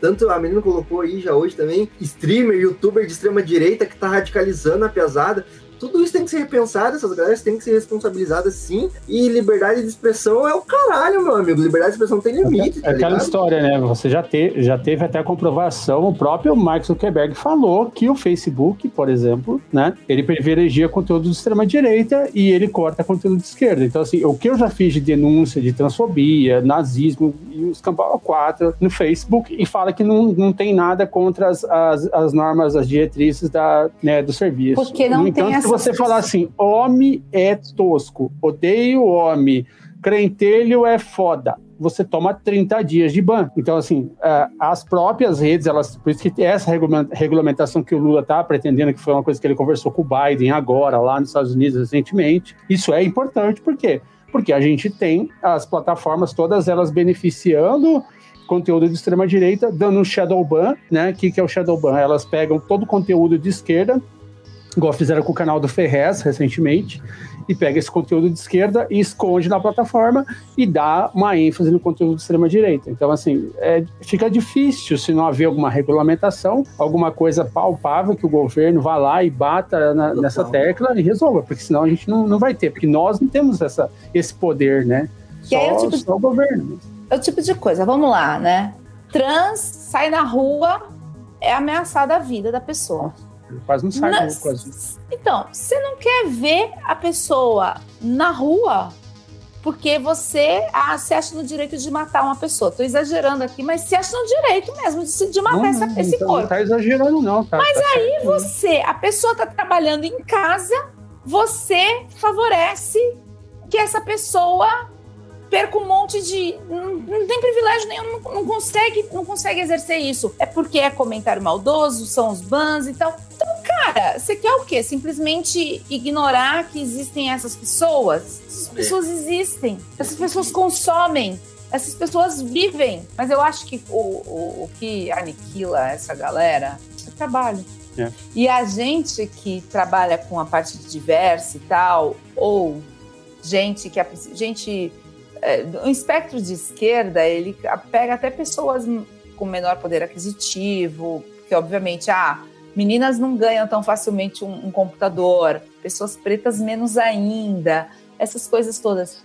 Então a gente tem uma dificuldade danada. Então a gente tem que se esforçar muito mais para conseguir ingressar, para conseguir ter alguma perspectiva.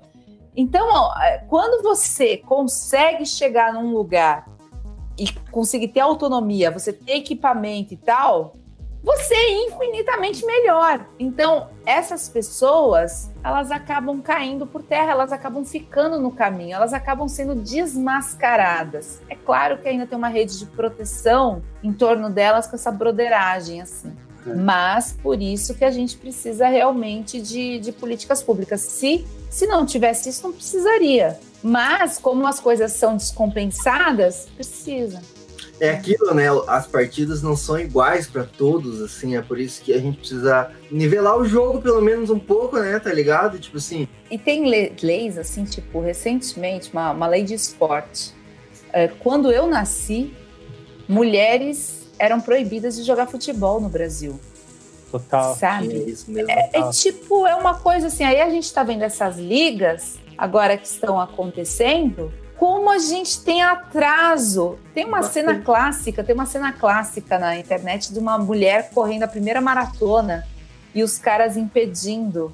Sim, a área de games é a metáfora perfeita. é isso. Total. Em vez de ter foco no teu desempenho, você tem foco em acabar com o bom desempenho da outra pessoa. E, e sabe o que é foda também? Porque, tipo, é, aí a galera que, que fala contra cotas ou fala contra políticas públicas de inclusão e diversidade ignora toda essa construção histórica, assim, que foi criada para impedir certas pessoas de, de acessar certos lugares e diz que isso é migalha e tal, que isso é mimimi, sendo que não, é tipo o mínimo de reparação histórica, assim, tá ligado? O mínimo. Uma pena que precisa existir isso. Mas é, se precisa fato. existir, então vamos fazer as leis bem feitas com pessoas que são da área. E é isso que a gente precisa. Por isso que essa questão, esse trabalho do Lula Play é um trabalho voluntário, é um trabalho que a gente está dando continuidade. As pessoas que, que trabalham, que estão ali no grupo, estão extremamente assoberbadas de trabalho e não deixam de fazer as suas contribuições. Muita gente boa Tem... aí falando isso. Então, assim, né? A gente tentou, tentou reunir pessoas para que a gente conseguisse é, ter diversos pontos. Também não tem, tem discord, algumas discordâncias, mas a gente chega num consenso, num meio termo, em alguns pontos principais. Então, agora a gente também até está dando encaminhamentos por pautas. O primeiro deles que a gente está tentando trazer é a indústria porque a indústria é o que vai receber o maior impacto, até mesmo para a questão de empregabilidade, resgatar algumas políticas públicas em relação a editais, é, essas políticas que a gente já vê no exterior, que o pessoal está vindo aqui, fazendo a festa, e, e a gente está perdendo os talentos. Então, essas, essas coisas eu acho que a indústria é, é, é o que também, é, até mesmo outros grupos, outras associações regionais e a própria Abra Games também está envolvida em relação a essas conversas porque a gente precisa conversar com o governo. Boa. O governo, o governo faz as diretrizes, então é melhor que a gente que trabalhe com isso, a gente, se a gente tem essa abertura, isso é maravilhoso, a gente pondere isso, porque senão é um político que não entende nada, que está fazendo um negócio e às vezes vai, vai atravancar mais ainda. Então hum. é importante esse envolvimento desse fazer política.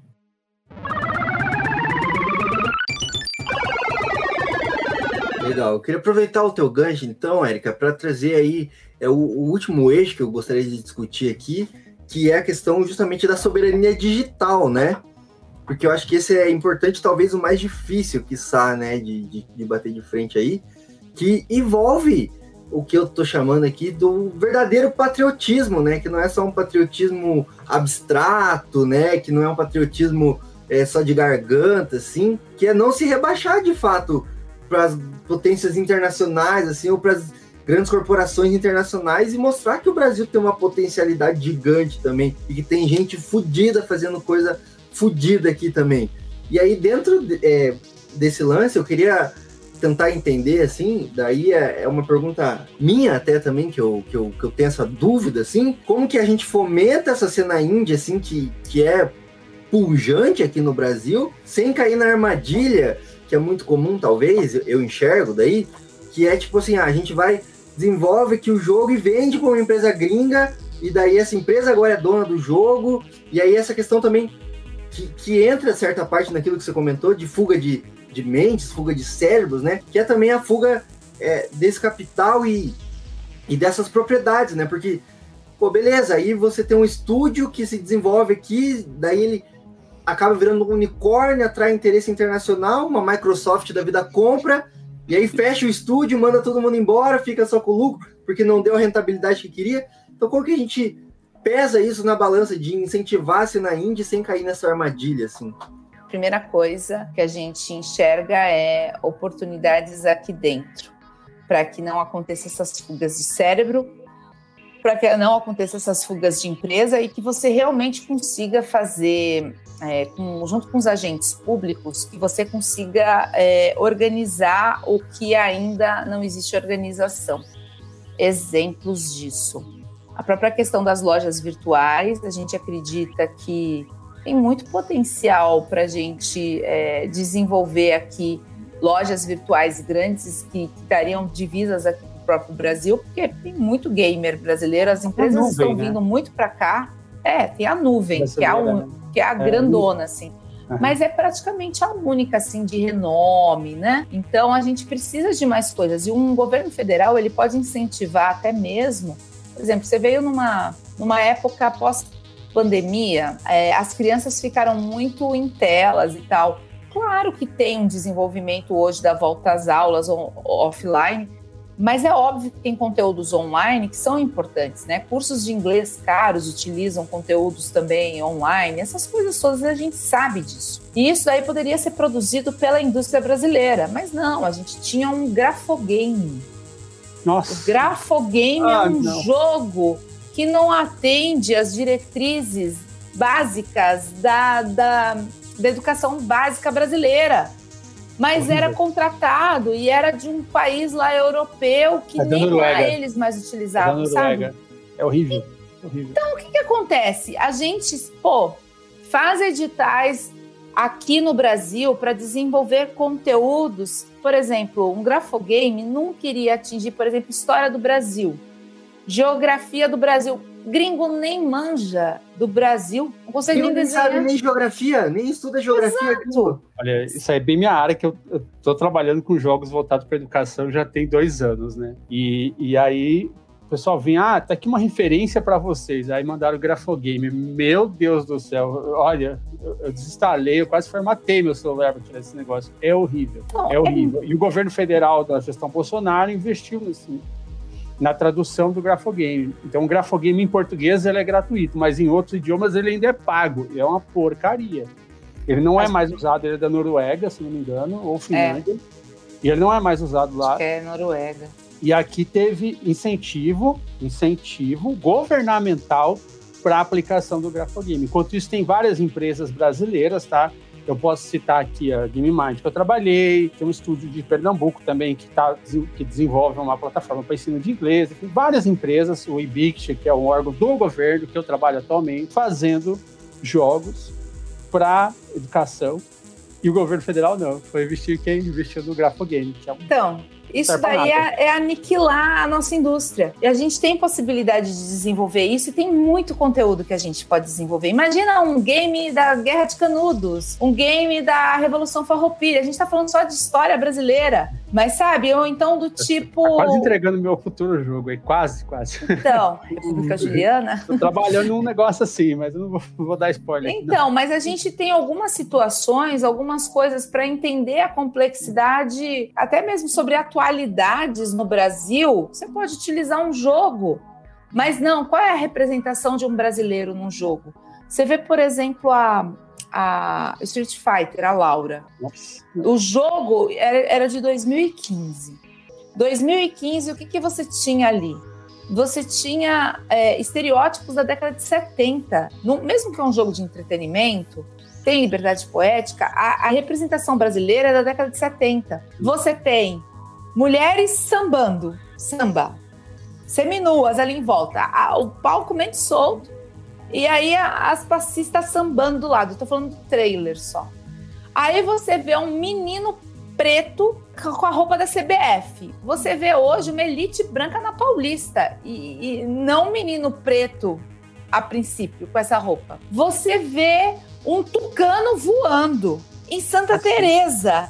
E aí você vê taça, a taça da, da Copa do Mundo lá no lugar do Cristo Redentor, que até aquela, aquele negócio nos anos 70 foi derretido aqui no Brasil, né? Roubaram. É, então, assim, é mulher, aí a, a Laura extremamente também, assim, e é interessante que a Laura é brasileira, e é peitona, né? Porque é americano, na realidade, o negócio é para agradar. Então, tipo, mas nem a representação de uma mulher brasileira conseguiram fazer direito, né, amigo?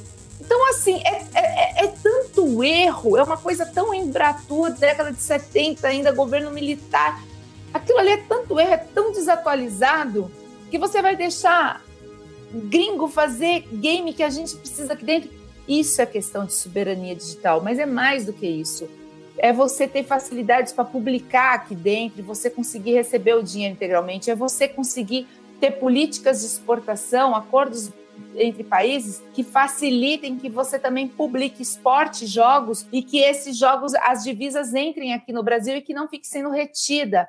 É, é, você permitir que equipamentos cheguem aqui no Brasil com preços mais acessíveis e que, e que pessoas da alfândega reconheçam o que, que é um dev kit, que é um console que é para você testar jogo empresas brasileiras de UX para games precisam abrir sedes no exterior, porque é um inferno para importar um dev kit de console. Então é uma coisa absurda o que a gente está fazendo. A gente está perdendo muita oportunidade. A gente está ficando tipo um deserto, terra de ninguém. Porque quem é bom se destaca, vai embora. Empresas grandes que crescem vão embora. Aqui a gente está virando terra de ninguém. Isso é uma questão soberania digital é isso. Só isso vai ser bom para todo mundo. Isso vai ser bom para quem produz aplicativos, sisteminhas. Isso vai ser bom para quem precisa usar um computador para estudar, para trabalhar. Isso vai ser bom para todo mundo. Mas a questão é você olhar para uma proposta dessa para além do nome Lula. Porque, ok, tem gente que vai fazer o L, já, já comprou a história muito nisso. Tem gente que não quer rechaça essa história. Cara, leia o conteúdo, foram profissionais que fizeram aquilo ali. É gente de peso. É, eu acho que essa é importância, assim, também se colocou bem, assim, da questão da soberania, né? Tipo, porra, vejo tanta gente falando é, da pátria, do Brasil e tal, e e não valoriza a porra que tá sendo feita aqui dentro, cara. Não valoriza os profissionais daqui.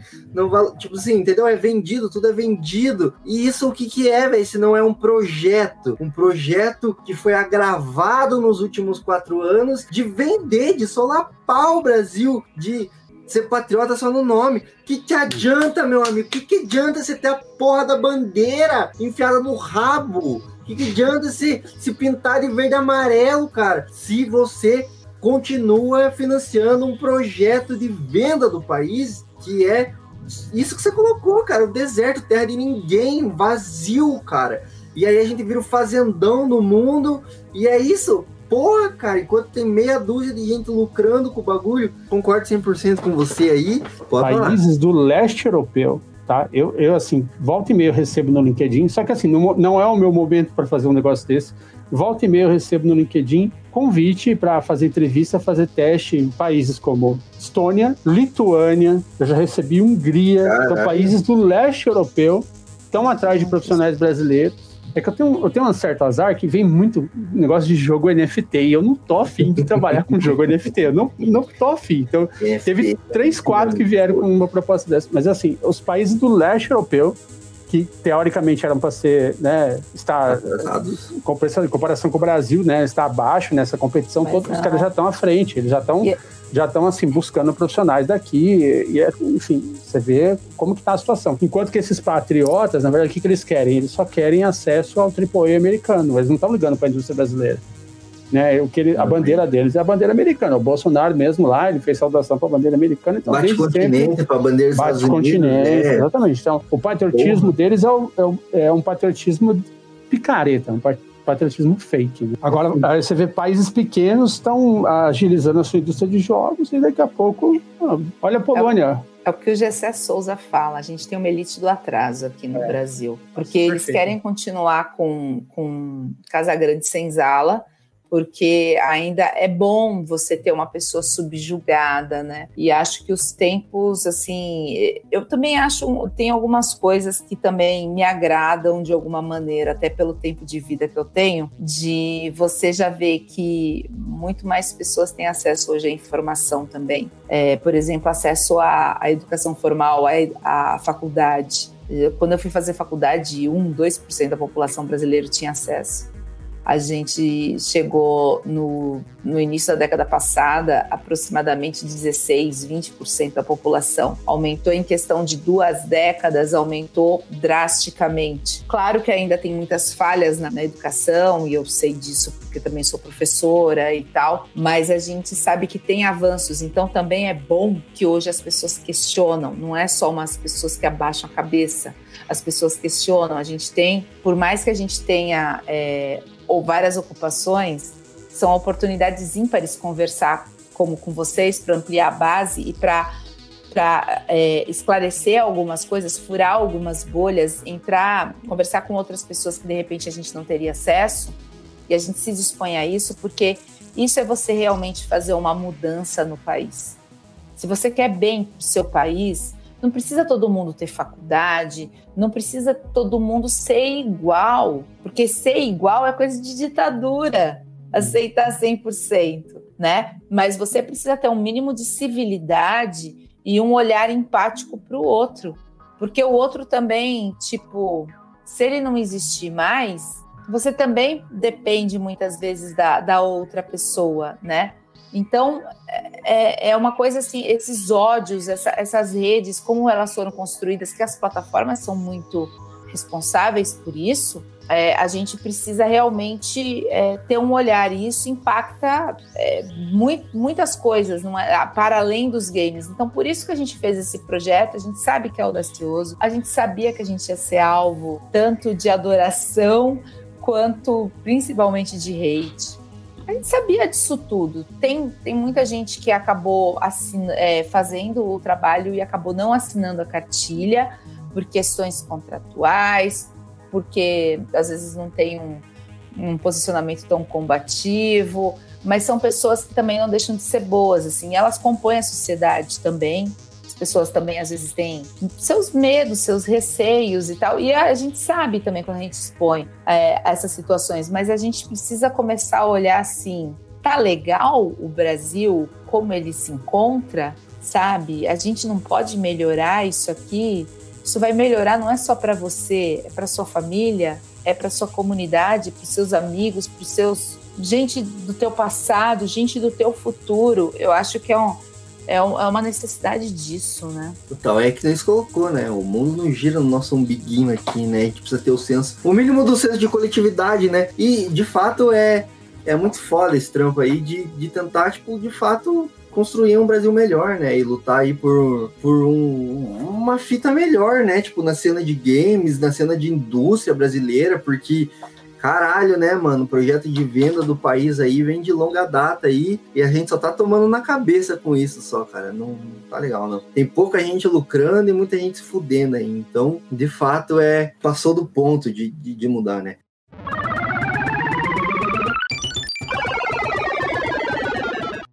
E agora, só para fechar mesmo, encerrar assim essa discussão, antes da gente ir para as considerações finais, fazer a pergunta polêmica que estava na pauta e eu não fiz. A pergunta polêmica, que a Melina vai gostar dessa pergunta polêmica agora, ela sabe do que eu estou falando. Cartilha Lula Play fala sobre esportes. Érica, esporte é esporte ou não é? É.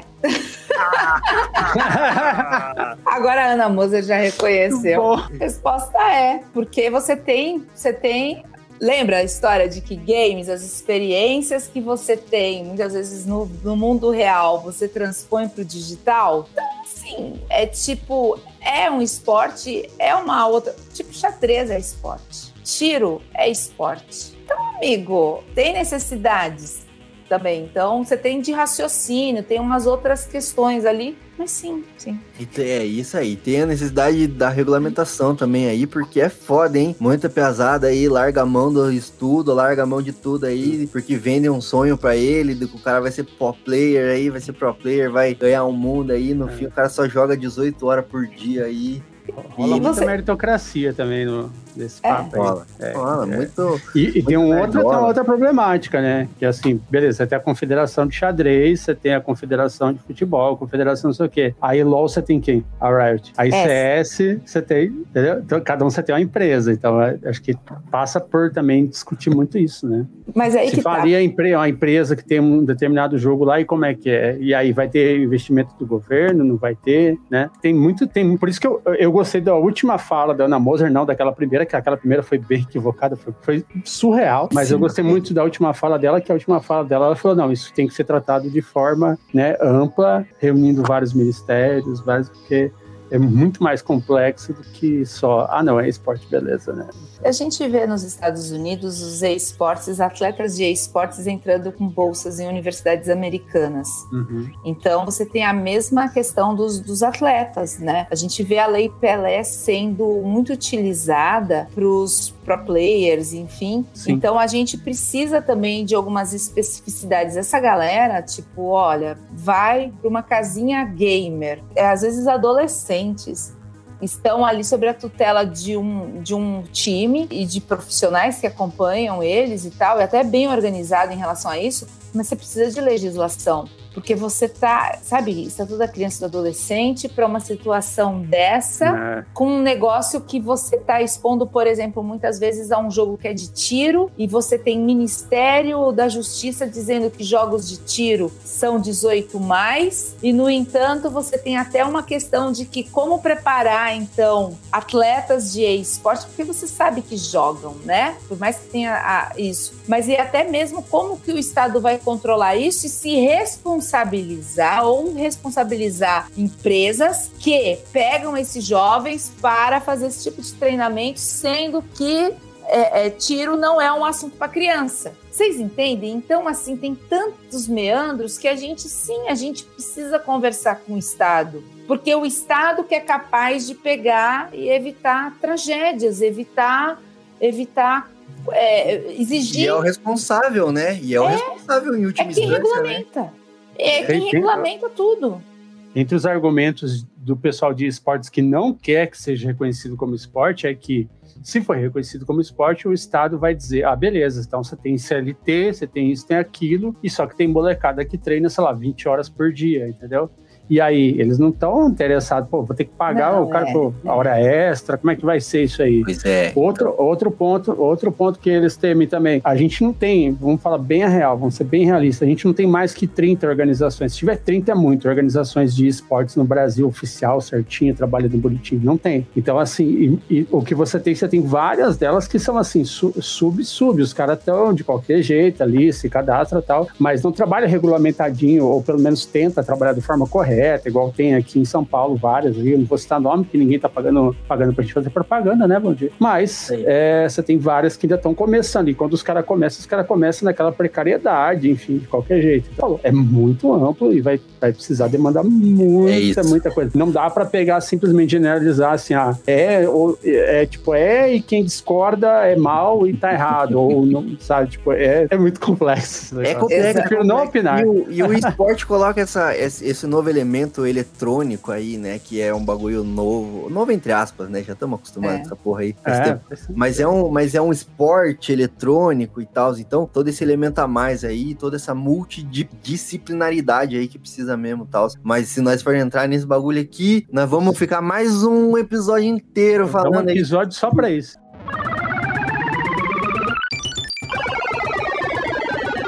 É isso aí, nós já alugamos a Érica há muito tempo aqui nesse episódio. Eu queria então agradecer a presença da Érica aqui com a gente. Foi um prazer inenarrável, Érica, ter você aqui com a gente, explicando muitos conceitos aí que eu mesmo desconhecia, né? Porque Eu sou desse, desse lado mais gamer, assim, eu sou um zero à esquerda, literalmente. Ainda bem que é a esquerda, não zero à direita. É, justo, justo. Jamais Mas, ficaríamos perto dos primos ricos, né?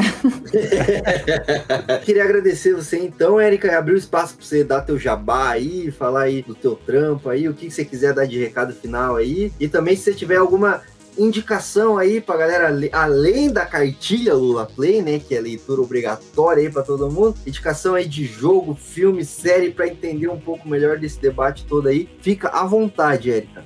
Assim, eu quero agradecer muito a oportunidade mais uma vez, assim, foi, foi incrível o papo, eu acho que foi um, um dos melhores podcasts aqui trabalhos, essa entrevista que eu, que eu já fiz. Fico muito feliz, realmente, assim, e perguntas assim do tipo, porque é bom de desconstruir, de você ter liberdade para desconstruir alguns estigmas, assim, e de uma, de uma maneira muito gostosa também. Sobre, sobre jabás, né, pessoais e tal, é, vocês podem me acompanhar ali, principalmente pela Dixel, né, D-Y-X-E-L, Dixel Gaming, arroba Dixel Gaming nas redes sociais, dixel.com com.br tá tudo ali direitinho. E o trabalho que a gente vem realizando também, né? Ali também tem acaba tendo acesso para as minhas redes pessoais, mas eu já digo que eu barro, eu, eu analiso os, os perfis antes de deixar entrar.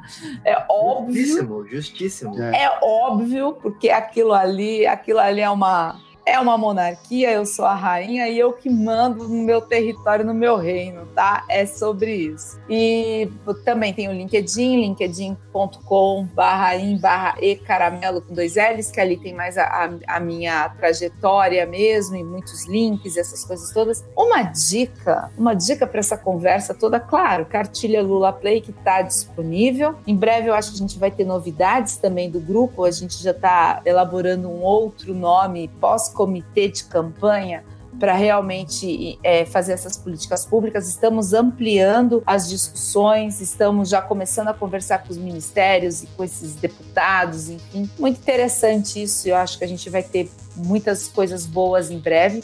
Acreditamos realmente nisso. Sobre uma indicação de livro, Marx no Fliperama, óbvio. Vocês ah. conseguem encontrar o livro disponível online para vender. Eu acho que ele tem toda uma discussão sobre é, essa questão do ambiente de trabalho e o cenário gay, gamer, eu acho que é, é muito interessante. E também, é, aí ó, Marx no, no, no Fliperama, a gente não tá ganhando nenhum, Nem nada pelo Japão. Mas ele é maravilhoso, esse livro, é sobre questão de plataformas, essa uberização do trabalho dentro da área de games. E a gente precisa entender uma coisa também, pessoas que gostam de games ou que também querem trabalhar com isso e que às vezes são avessas assim à regulamentação. As pessoas envelhecem, as pessoas pessoas elas têm um tempo hoje na, de vida muito grande e não necessariamente o mercado de trabalho acompanha isso. É, recentemente eu vi um colega num desabafo na internet, ele sempre foi um cara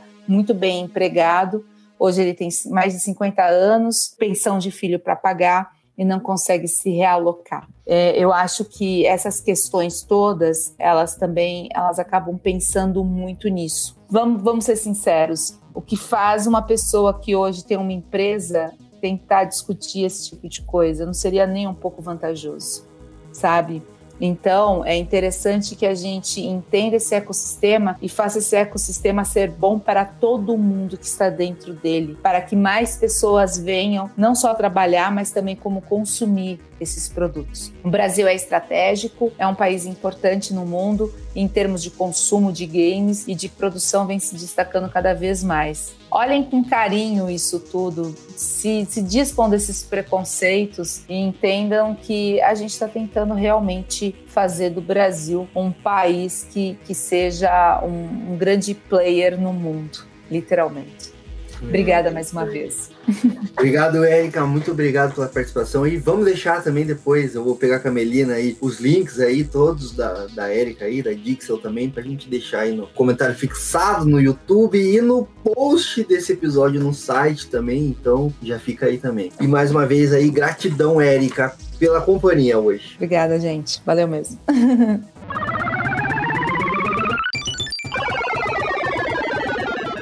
Então é isso, meu povo, minha pova, meus amigos, minhas amigas. Acabou-se o que era doce, chegou ao fim mais um episódio do Indo Talk, o podcast. É isso aí, Melina? Acabou, encerrou? Isso aí, foi muito legal hoje, hein? Isso aí, top demais. Mas antes, é claro, achou que tinha acabado? Eu enganei vocês. Não acabou, tem os recados finais. Segura até o final aí para ouvir os recados. Quais são os recados? Temos o site. Qual que é o site, Melina?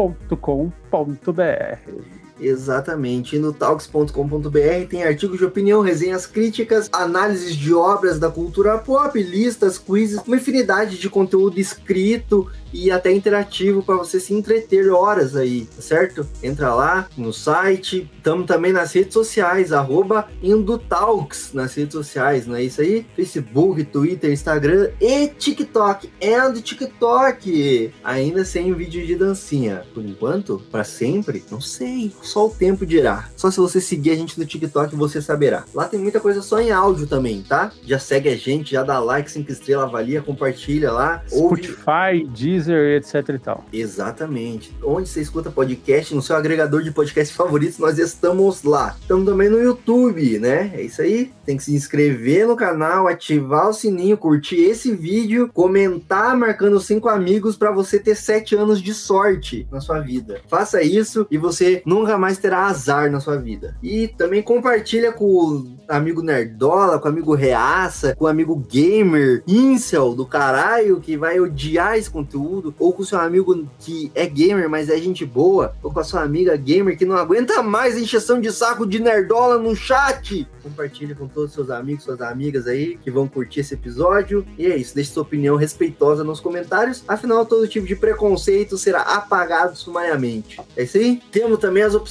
que não são gratuitas, as opções são pagas. Você fala assim, pô, essa galerinha aí do Indo Talk fazendo conteúdo maneiro, como é que eu posso ajudar eles a continuar fazendo conteúdo maneiro pra internet? Vamos lá, no apoia.se barra Indotalks você pode contribuir com qualquer valor que você quiser, fazer sua contribuição mensal ali. Qualquer valor que você sentir no seu coração aí, você doa lá pra gente, você contribui, colabora mensalmente pra gente continuar mantendo esse podcast aqui no ar. Ah, e quem doa 5 pila ou mais tem tudo com antecedência. A gente terminou de gravar, de editar ali na ilha de edição, vai pro Apoia-se. Em primeiro lugar, as pessoas do Apoia-se são as melhores. A gente tá no PicPay também, arroba do Talks, procura a gente lá ou no Pix, que é o e-mail, contato arroba indotalks.com.br, tá certo? Estamos no Orelo também, escuta a gente pelo Orelo, que parece que dá dinheiro, e apoia a gente no Orelo também, que parece que dá dinheiro em dobro. É isso aí? Chega de recados, acabou o episódio? É isso aí. Então, um abraço e até a próxima!